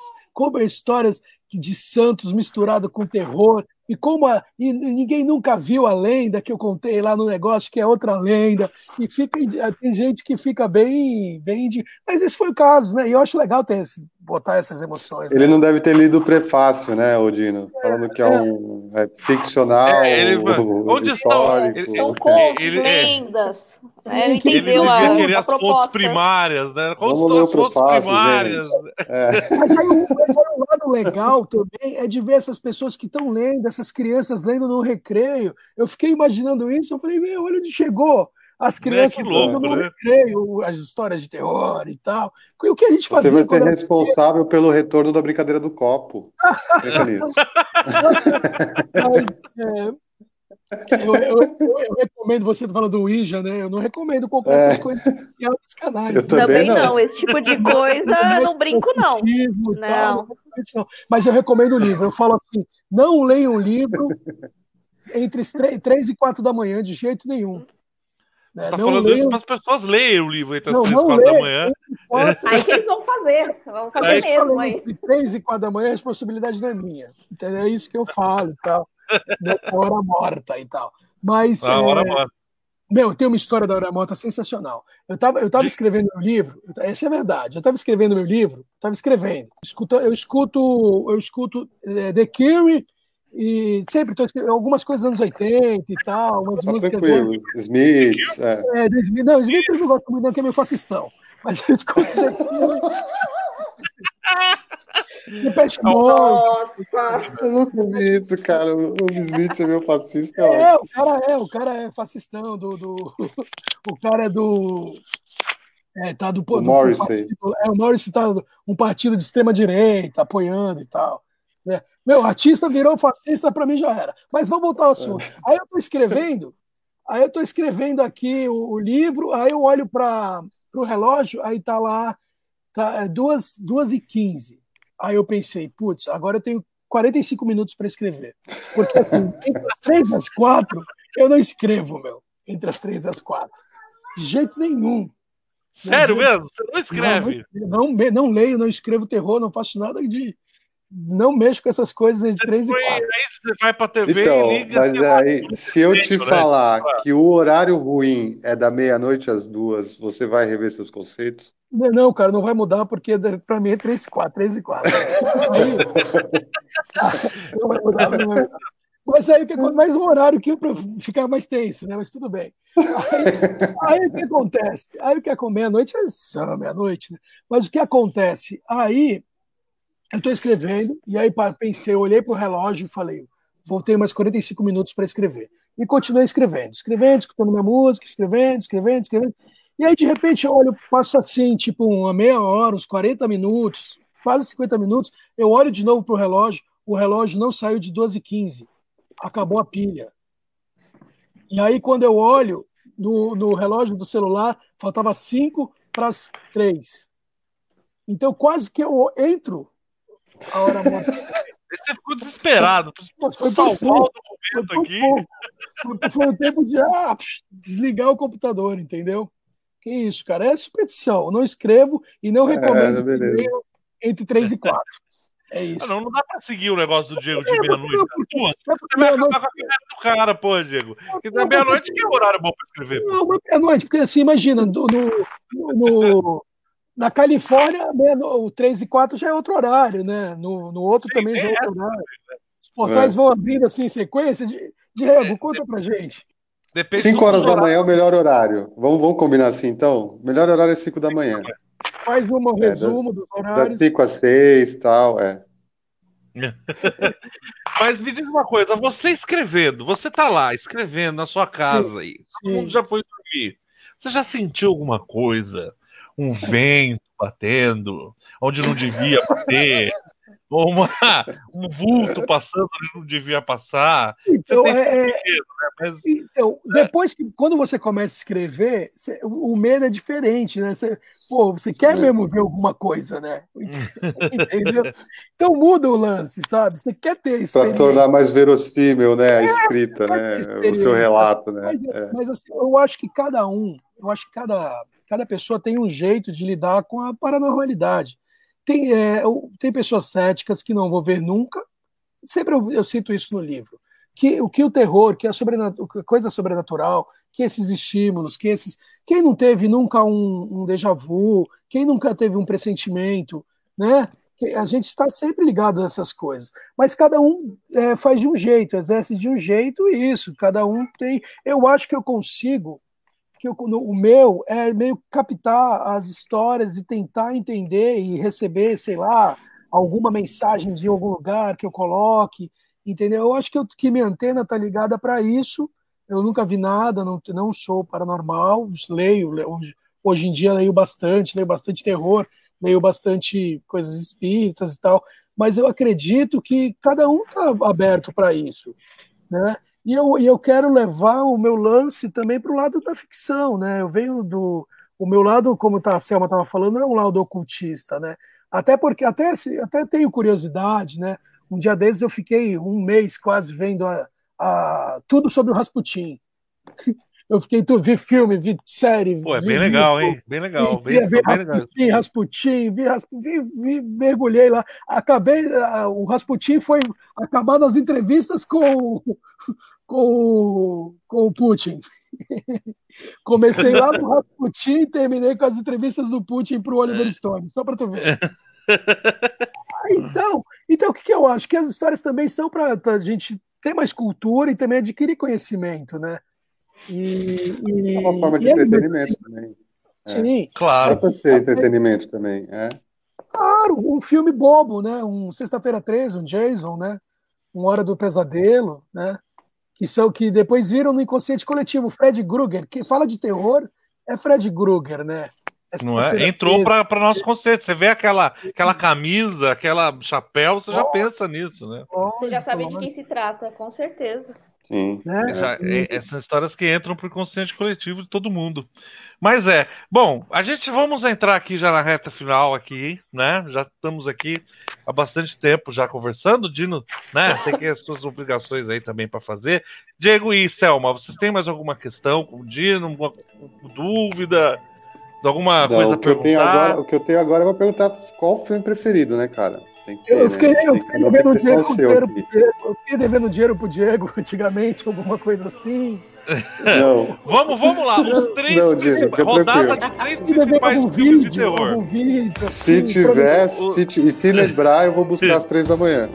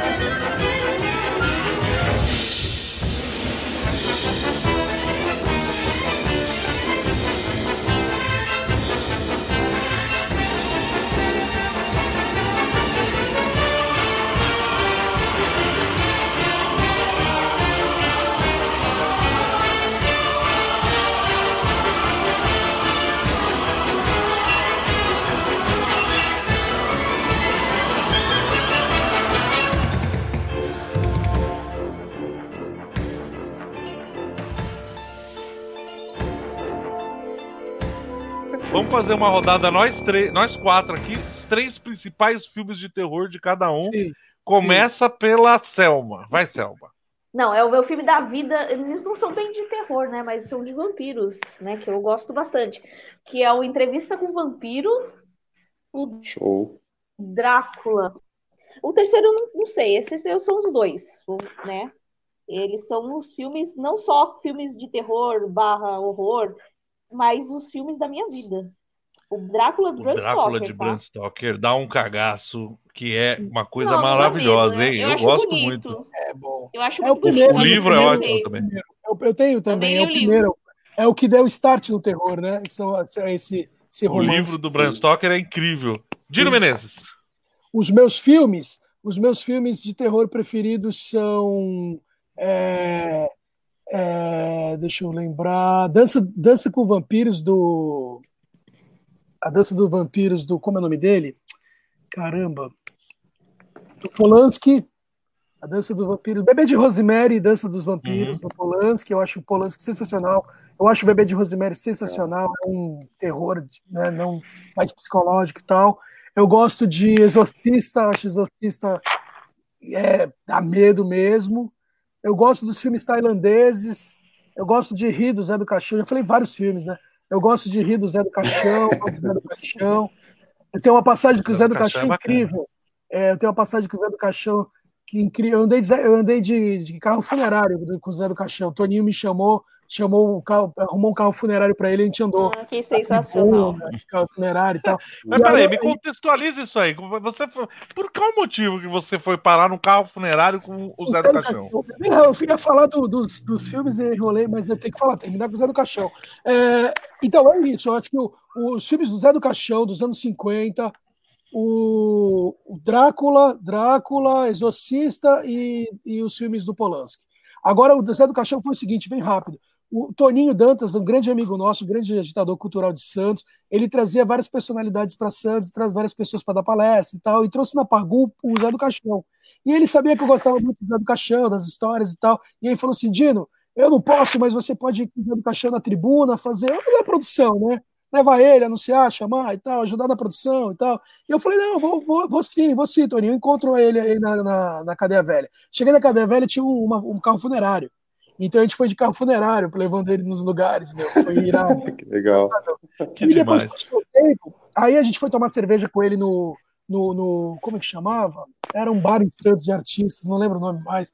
A gente foi tomar cerveja com ele, tomar vinho com ele e tal, batemos vários papos e tal. E aí, depois de passou um tempo, ele veio em Santos. Inclusive, meu livro, eu faço uma homenagem a ele, é o Plínio Marco. E aí, e aí ele veio a Santos, e aí ele, eu, vi o filme, eu tive a oportunidade de ver o último filme dele, A Encarnação do Demônio, junto com ele. Né? Vi o filme junto com ele, e aí ele falou no Roxy, e aí depois terminou o filme, ele falou para mim assim: gostou da fita? Aí eu falei assim, caramba, seu Zé, é incrível. E ele dá para competir com o gringo. Ele falava fita, né? Era sensacional. Uhum. E esses poucos tempos e poucos momentos que eu tive com o Zé do Carro foram sensacionais e foram também para criar esse, esse universo né, de, de ficção misturado, que ele era um cara assim. Ele era um cara ficção misturado com a realidade, misturado com tudo isso, sim, né? Sim. Era, era um, ele, eu... O Zé do Caixão era ele over, né? Ele era o mesmo Sim. cara e over ele era o Zé do Caixão, era incrível, era divertido. E que é respeitadíssimo então, fora do Brasil, né? Inclusive, né? Sim, Coffee Joy, né? Coffee Joy, né? No gênero do terror, sim. É. Sim. E aí, depois do terror dele, depois de um terror que, nos anos 50, a tecnologia, o filme dele dava realmente medo nos anos 50, 50, 60. Depois disso, o que acontece é começa a cair no, no trash mesmo, né? Na coisa trash. Uhum. E aí ele vai para esse gênero trash que também é muito legal, né? Você vê aquele trash do Fome Animal, do cara que dirigiu o Senhor dos Anéis. Entendeu? Maravilhoso esse filme. É legal passei mal nesse filme. Eu passei mal. Não é recomendado para ver quando estiver comendo, né? Não. E o legal é você fazer isso. Você vê o Fome Animal, que é o primeiro filme desse cara, os primeiros filmes, e depois você vê o Senhor dos Anéis. Entendeu? Aí você vê que, caramba, meu. A gente é do tá Peter Jackson, Fome Animal? Fome Animal Peter é Jackson? Jackson? É do Peter Jackson, né? Fome Animal. Nossa, Foi que primeiros filmes agora dele. que vocês... Como é que o meu ser humano pode melhorar, né? Então, ou, Caraca, ou ficar na mesa, ou ser o que ele quiser, é. né? Então, mas é antes de acabar pode falar mal do Bolsonaro, só para terminar legal? Pode, não? Pode, aqui é livre. Aqui é, aqui é livre. Aqui é... Já que a gente vai aqui é uma democracia. Então, já que a gente vai falar de terror, então a gente é legal terminar falando mal do Bolsonaro, né? Para deixar todo mundo feliz que vai escutar essa live. Então, é, eu acho que a gente nunca imaginou que a gente ia chegar num ponto de, de, de dar medo, né? A, a, é que nem um filme, um filme animal. É, porque, tipo, um filme que é um trash, uma comédia, pastelão, vira um, um, filme de terror de verdade, né? Uhum. esse, é o nosso, esse é o nosso governo. E, e, aí, o que a gente tem que fazer? A gente tem que brincar com, com, com o terror e brincar com tudo isso para conseguir, no mínimo, aceitar essa situação e aceitar esse desgoverno que acaba com a nossa cultura, que, que, que, tira, que tira o poder do cinema brasileiro, que faz esse cancine, que, de, que depede, Acabando com o cinema brasileiro, essa é a grande realidade. Eles estão conseguindo destruir uma, uma indústria que luta muito para sobreviver com muitas dificuldades, né? Porque nem todo mundo trabalha na Globo Filmes, né? É, né? É, a vida do cineasta do Brasil é muito complicada e esse vagabundo está conseguindo destruir isso também, né? Não só o meio ambiente, não só os direitos, né? As garantias do cidadão, mas também isso também, né? Com certeza. Eu acho que o cinema brasileiro, o cinema de terror, tudo isso vai voltar a crescer, vai crescer, mas com certeza que depois desse governo a gente vai ter bastante luz e bastante produção, e é isso. Vamos lutar, né? Vamos lutar para que dê tudo certo. É isso aí. Aliás, inclusive, você falou o nome de uma pessoa que lutou muito, que eu tenho muita admiração, que é o Toninho Dantas, né? Que Sim é falecido, teve a sorte de não ver essa, essa desgraça que o Brasil está passando hoje em dia, e que eu já me candidato para um papel, eu representando o Toninho Dantas no filme seu, uma, uma biografia do Toninho Dantas, e eu interpretar o Toninho Dantas. É, quando eu conheci o Pompeu, quando eu conheci o Pompeu, o Pompeu era bem magrinho, o Pompeu era bem magrinho quando eu conheci o Pompeu. Ele era magrinho. Aí, era, depois, Depois eu vi ele de novo, ele estava um pouquinho mais gordinho, que a gente só via assim, né? Durante as encenações. Eu conheço ele né, nas encenações. Aí depois viu o Pompeu, ele já estava mais gordinho. Aí depois mais gordinho. Aí passava cada ano que passava, o Pompeu estava mais gordinho. Ele é um fofo. O Pompeu é um fofinho, né? Quando, eu falei, quando eu tiver um filho, eu vou comprar um Pompeu para meu filho brincar. Aí chegou no momento que eu falei assim, Pompeu, você virou o Toninho Dantas. Não, eu faria o papel, eu, eu faria o Toninho Dantas. Meio cabelo branco, mas tem que. É, perfeito para fazer. Não, eu, fico imaginando, né? Eu fico imaginando esses nossos amigos que partiram, né? O Toninho, o Zé. E falando em sobrenatural, né? A gente vai falar desses amigos que partiram, né? Que são fantasmas. Toninho Sim. Dantas, Carlos Machado, Parra. É Santos a gente fica imaginando o que esses caras pensariam e, e estariam vivendo esse, esse momento de agora. Mas a gente tem que imaginar também que eles viveram nos anos 70, eles viveram a ditadura real. Né? E, é, e aí o que a gente vive é uma ditadura econômica, uma ditadura do capitalismo e uma, uma ditadura velada, né? Uma tentativa é. de ser uma ditadura como era, que nunca, se Deus quiser, nunca vai ser. E em uhum. 2023 a gente tira esse governo fascista e só continua com as histórias de terror, que é o melhor, né? É isso aí. E terror só com o Dino Menezes, fora o terror do Planalto.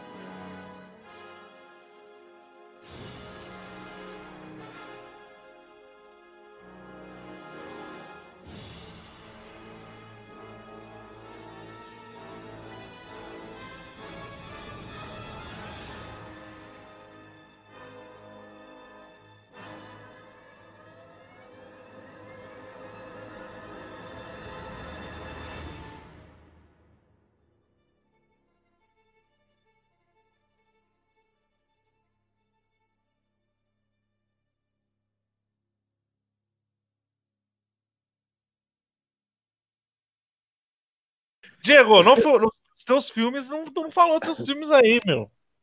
Então, vamos lá. Eu vou de, dos, eu vou de é mais clássicos, né?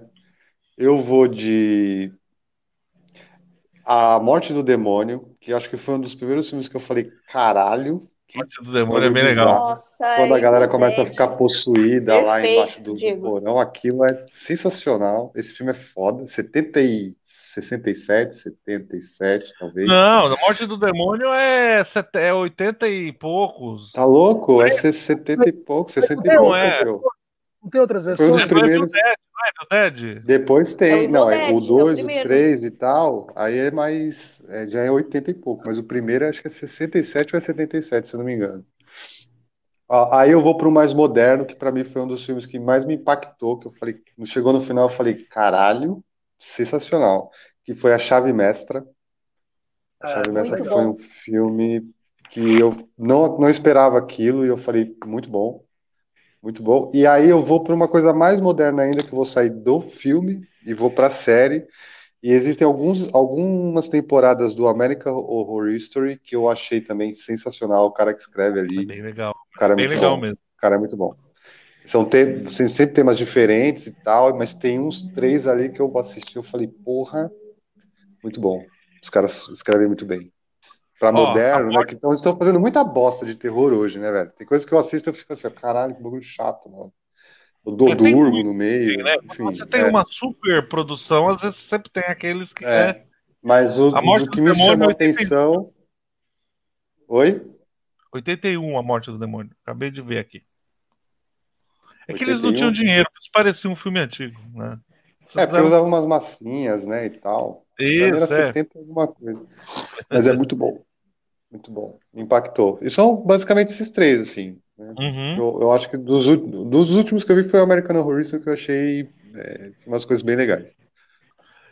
Eu fico impressionado. Você, com, eu fico impressionado com o, o Massacre da Saga Elétrica. Né? Ah. E aquela. É aquela. Eu não lembro o nome da, da, da, Eu gosto desses filmes americanos que são pessoas que se perdem no meio da estrada e tem um bando de redneck canibal, né, sabe? Tipo, e tem aquele outro que eu não lembro qual que é, que é Terril Revais. Eu não lembro a tradução. Não, não lembro, não lembro o nome, mas que também é uma história assim. A Morte do Demônio, você falou, é, é incrível, né? A Morte do Demônio é, é, é sensacional, né? Do, do, a aparição daquele cara. Como é que é o nome daquele ator? Como é, o nome daquele ator, Selma, que faz? Que acabou fazendo todos. É o Bruce Campbell. Bruce Campbell, que depois é, é que depois virou comédia, né? Do 2 é, dois em dia, do 2 e 3 virou comédia, mas. É, exatamente. Porra, o primeiro foi muito, foi muito foda, velho. Foi muito foda. Foi. E esse, esse Holocausto Canibal é muito bom também. As pessoas deviam dar uma olhada, né? Aí tem vários, tem vários. Eu adoro, eu adoro Olha, de... tem outros dois de um diretor muito bom que eu adorei. São filmes que me impressionaram bastante, que eu lembrei agora que são filmes do Ari Aster, que é o Hereditário e o Midsommar. Hum. É um terror muito diferente é legal, do que a gente está acostumado. Assisti e me impressionou bastante. E Midsommar vocês têm que ver. Vai ter que Midsommar ter é paciência, porque ele tem um tempo só dele, mas você fica impressionado. Midsommar eu não cheguei a ver ainda, né? Mas é, vou falo, ver em breve. Só dele, eu me lembro de peças do Beckett, assim, né? Uma hora.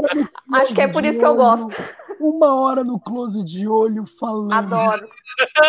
Nossa, velho. Socorro. Socorro. É. é nessa hora que eu Já descobri por que, que eu gosto tanto tá vendo, tá vendo, tá vendo, tá vendo?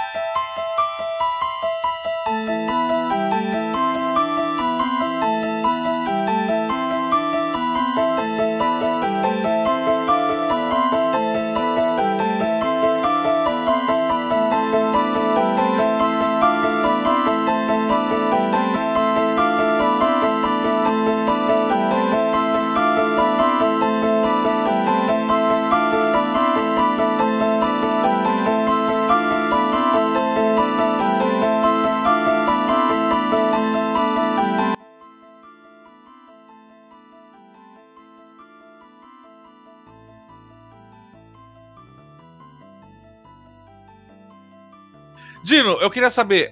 É... Qual é o próximo? Qual vai ser o nome do próximo livro mesmo?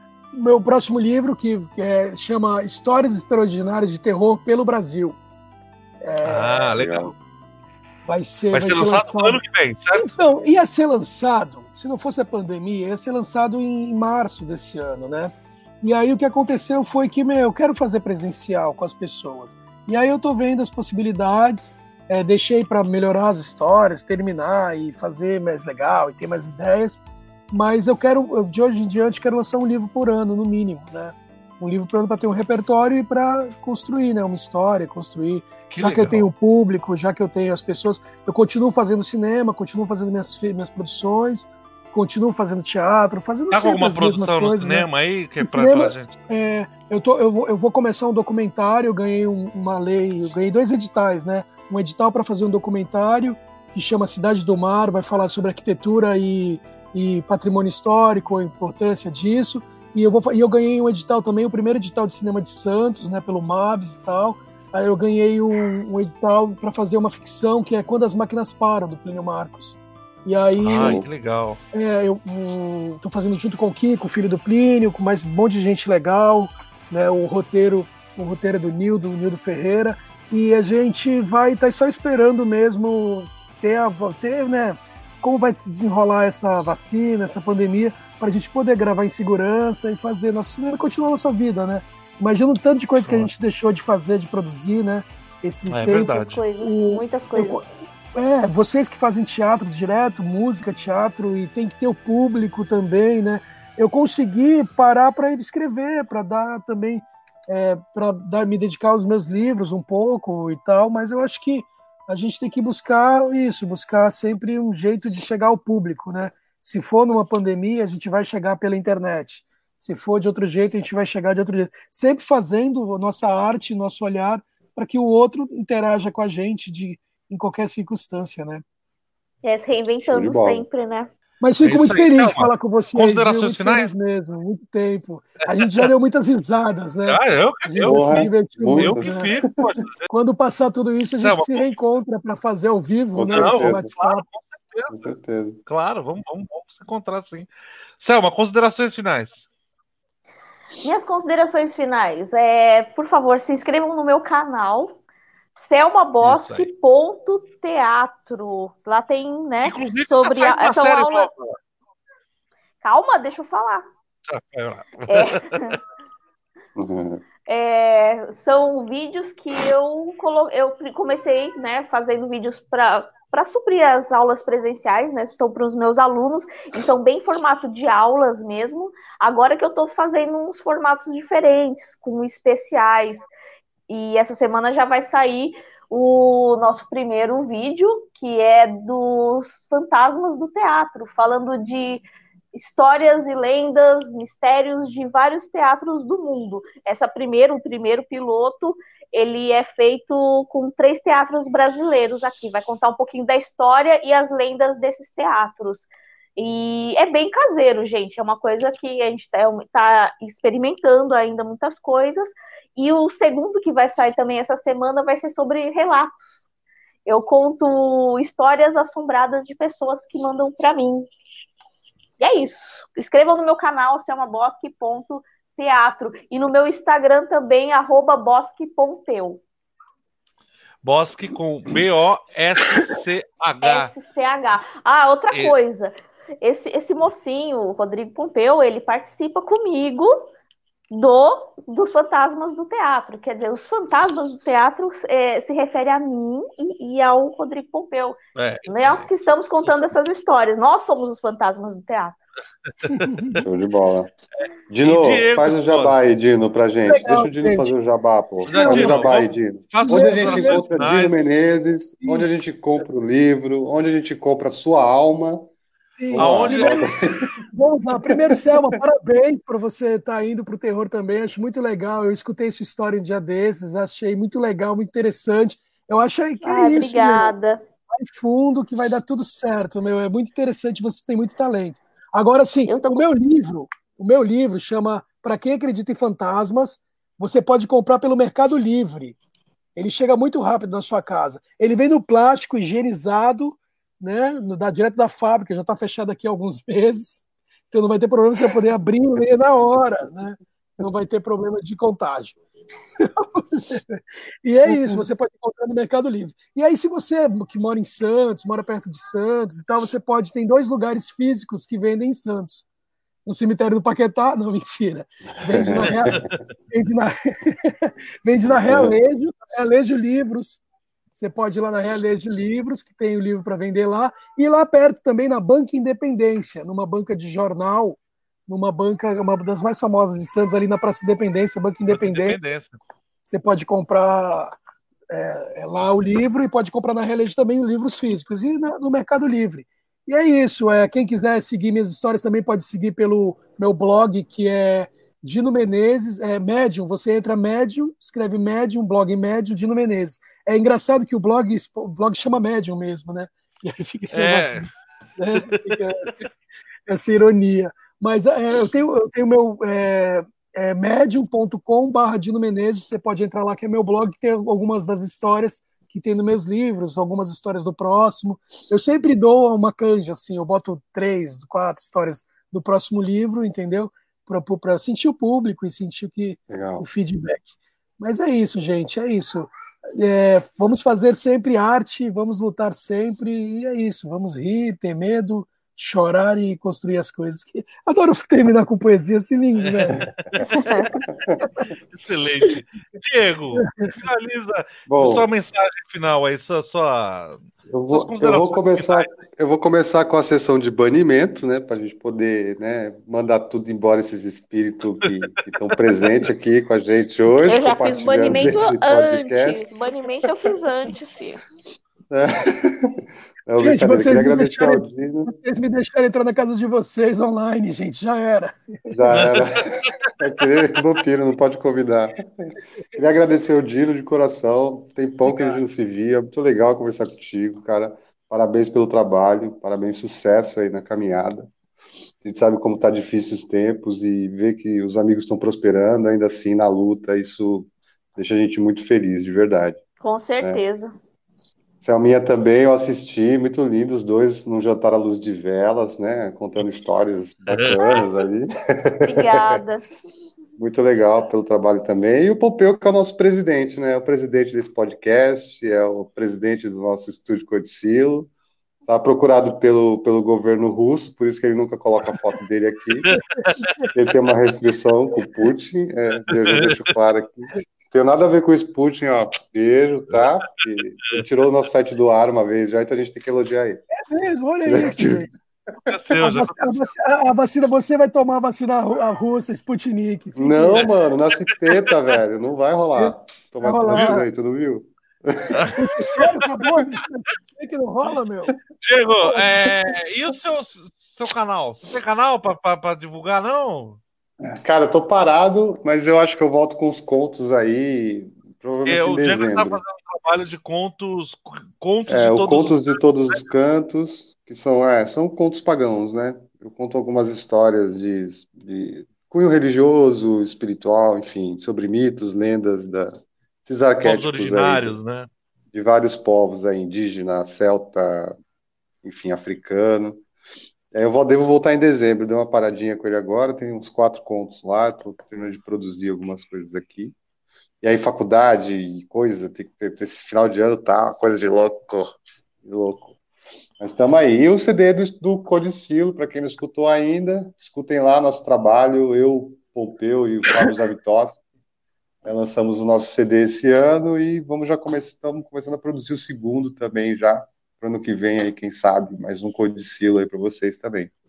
Um abraço, um beijo no coração de todo mundo e ó, dorme antes da meia-noite, tá, gente? Essa coisa de ficar. ah, certo. Bom, Fica quietinho, agradecer... vai pra caminha, põe o lençolzinho aqui, ó, cabeça aqui. aqui ó, nem fica olhando nada, não. Nem olha, nem olha. É. Queria agradecer a todos vocês aqui, em especial o Dino Menezes. Obrigado por ter vindo, Dino. Você é uma, uma figura docílima. Você é um prazer estar falando com você. Eu faço palavras do Diego as minhas. É muito feliz ver um amigo tão querido nosso que está se destacando nessa área aí, apesar de todas as restrições pandêmicas que a gente vive, está conseguindo se destacar nesse novo ramo. Muito sucesso para você, muita felicidade para você e para sua família aí, tá bom, Dino? Muito obrigado pela presença. Então é isso, entre nas redes sociais do Estúdio Codicilo, Facebook Estúdio Codicilo, no Instagram é Estúdio Codicilo certo? Procure o nosso, nosso álbum nos streaming, você vai encontrar no Spotify, você vai encontrar no Deezer. A cada 15 dias a gente faz um programa aqui que sai primeiro no Facebook. Hoje eu coloquei até no site errado, porque tanta emoção que fui receber o Dino, que eu coloquei no meu outro site de São Vicente, não coloquei no site sério do Estúdio Conhecido, mas isso acontece, né? É, então, fiquem, um abraço para todos vocês e até mais. Valeu, fui!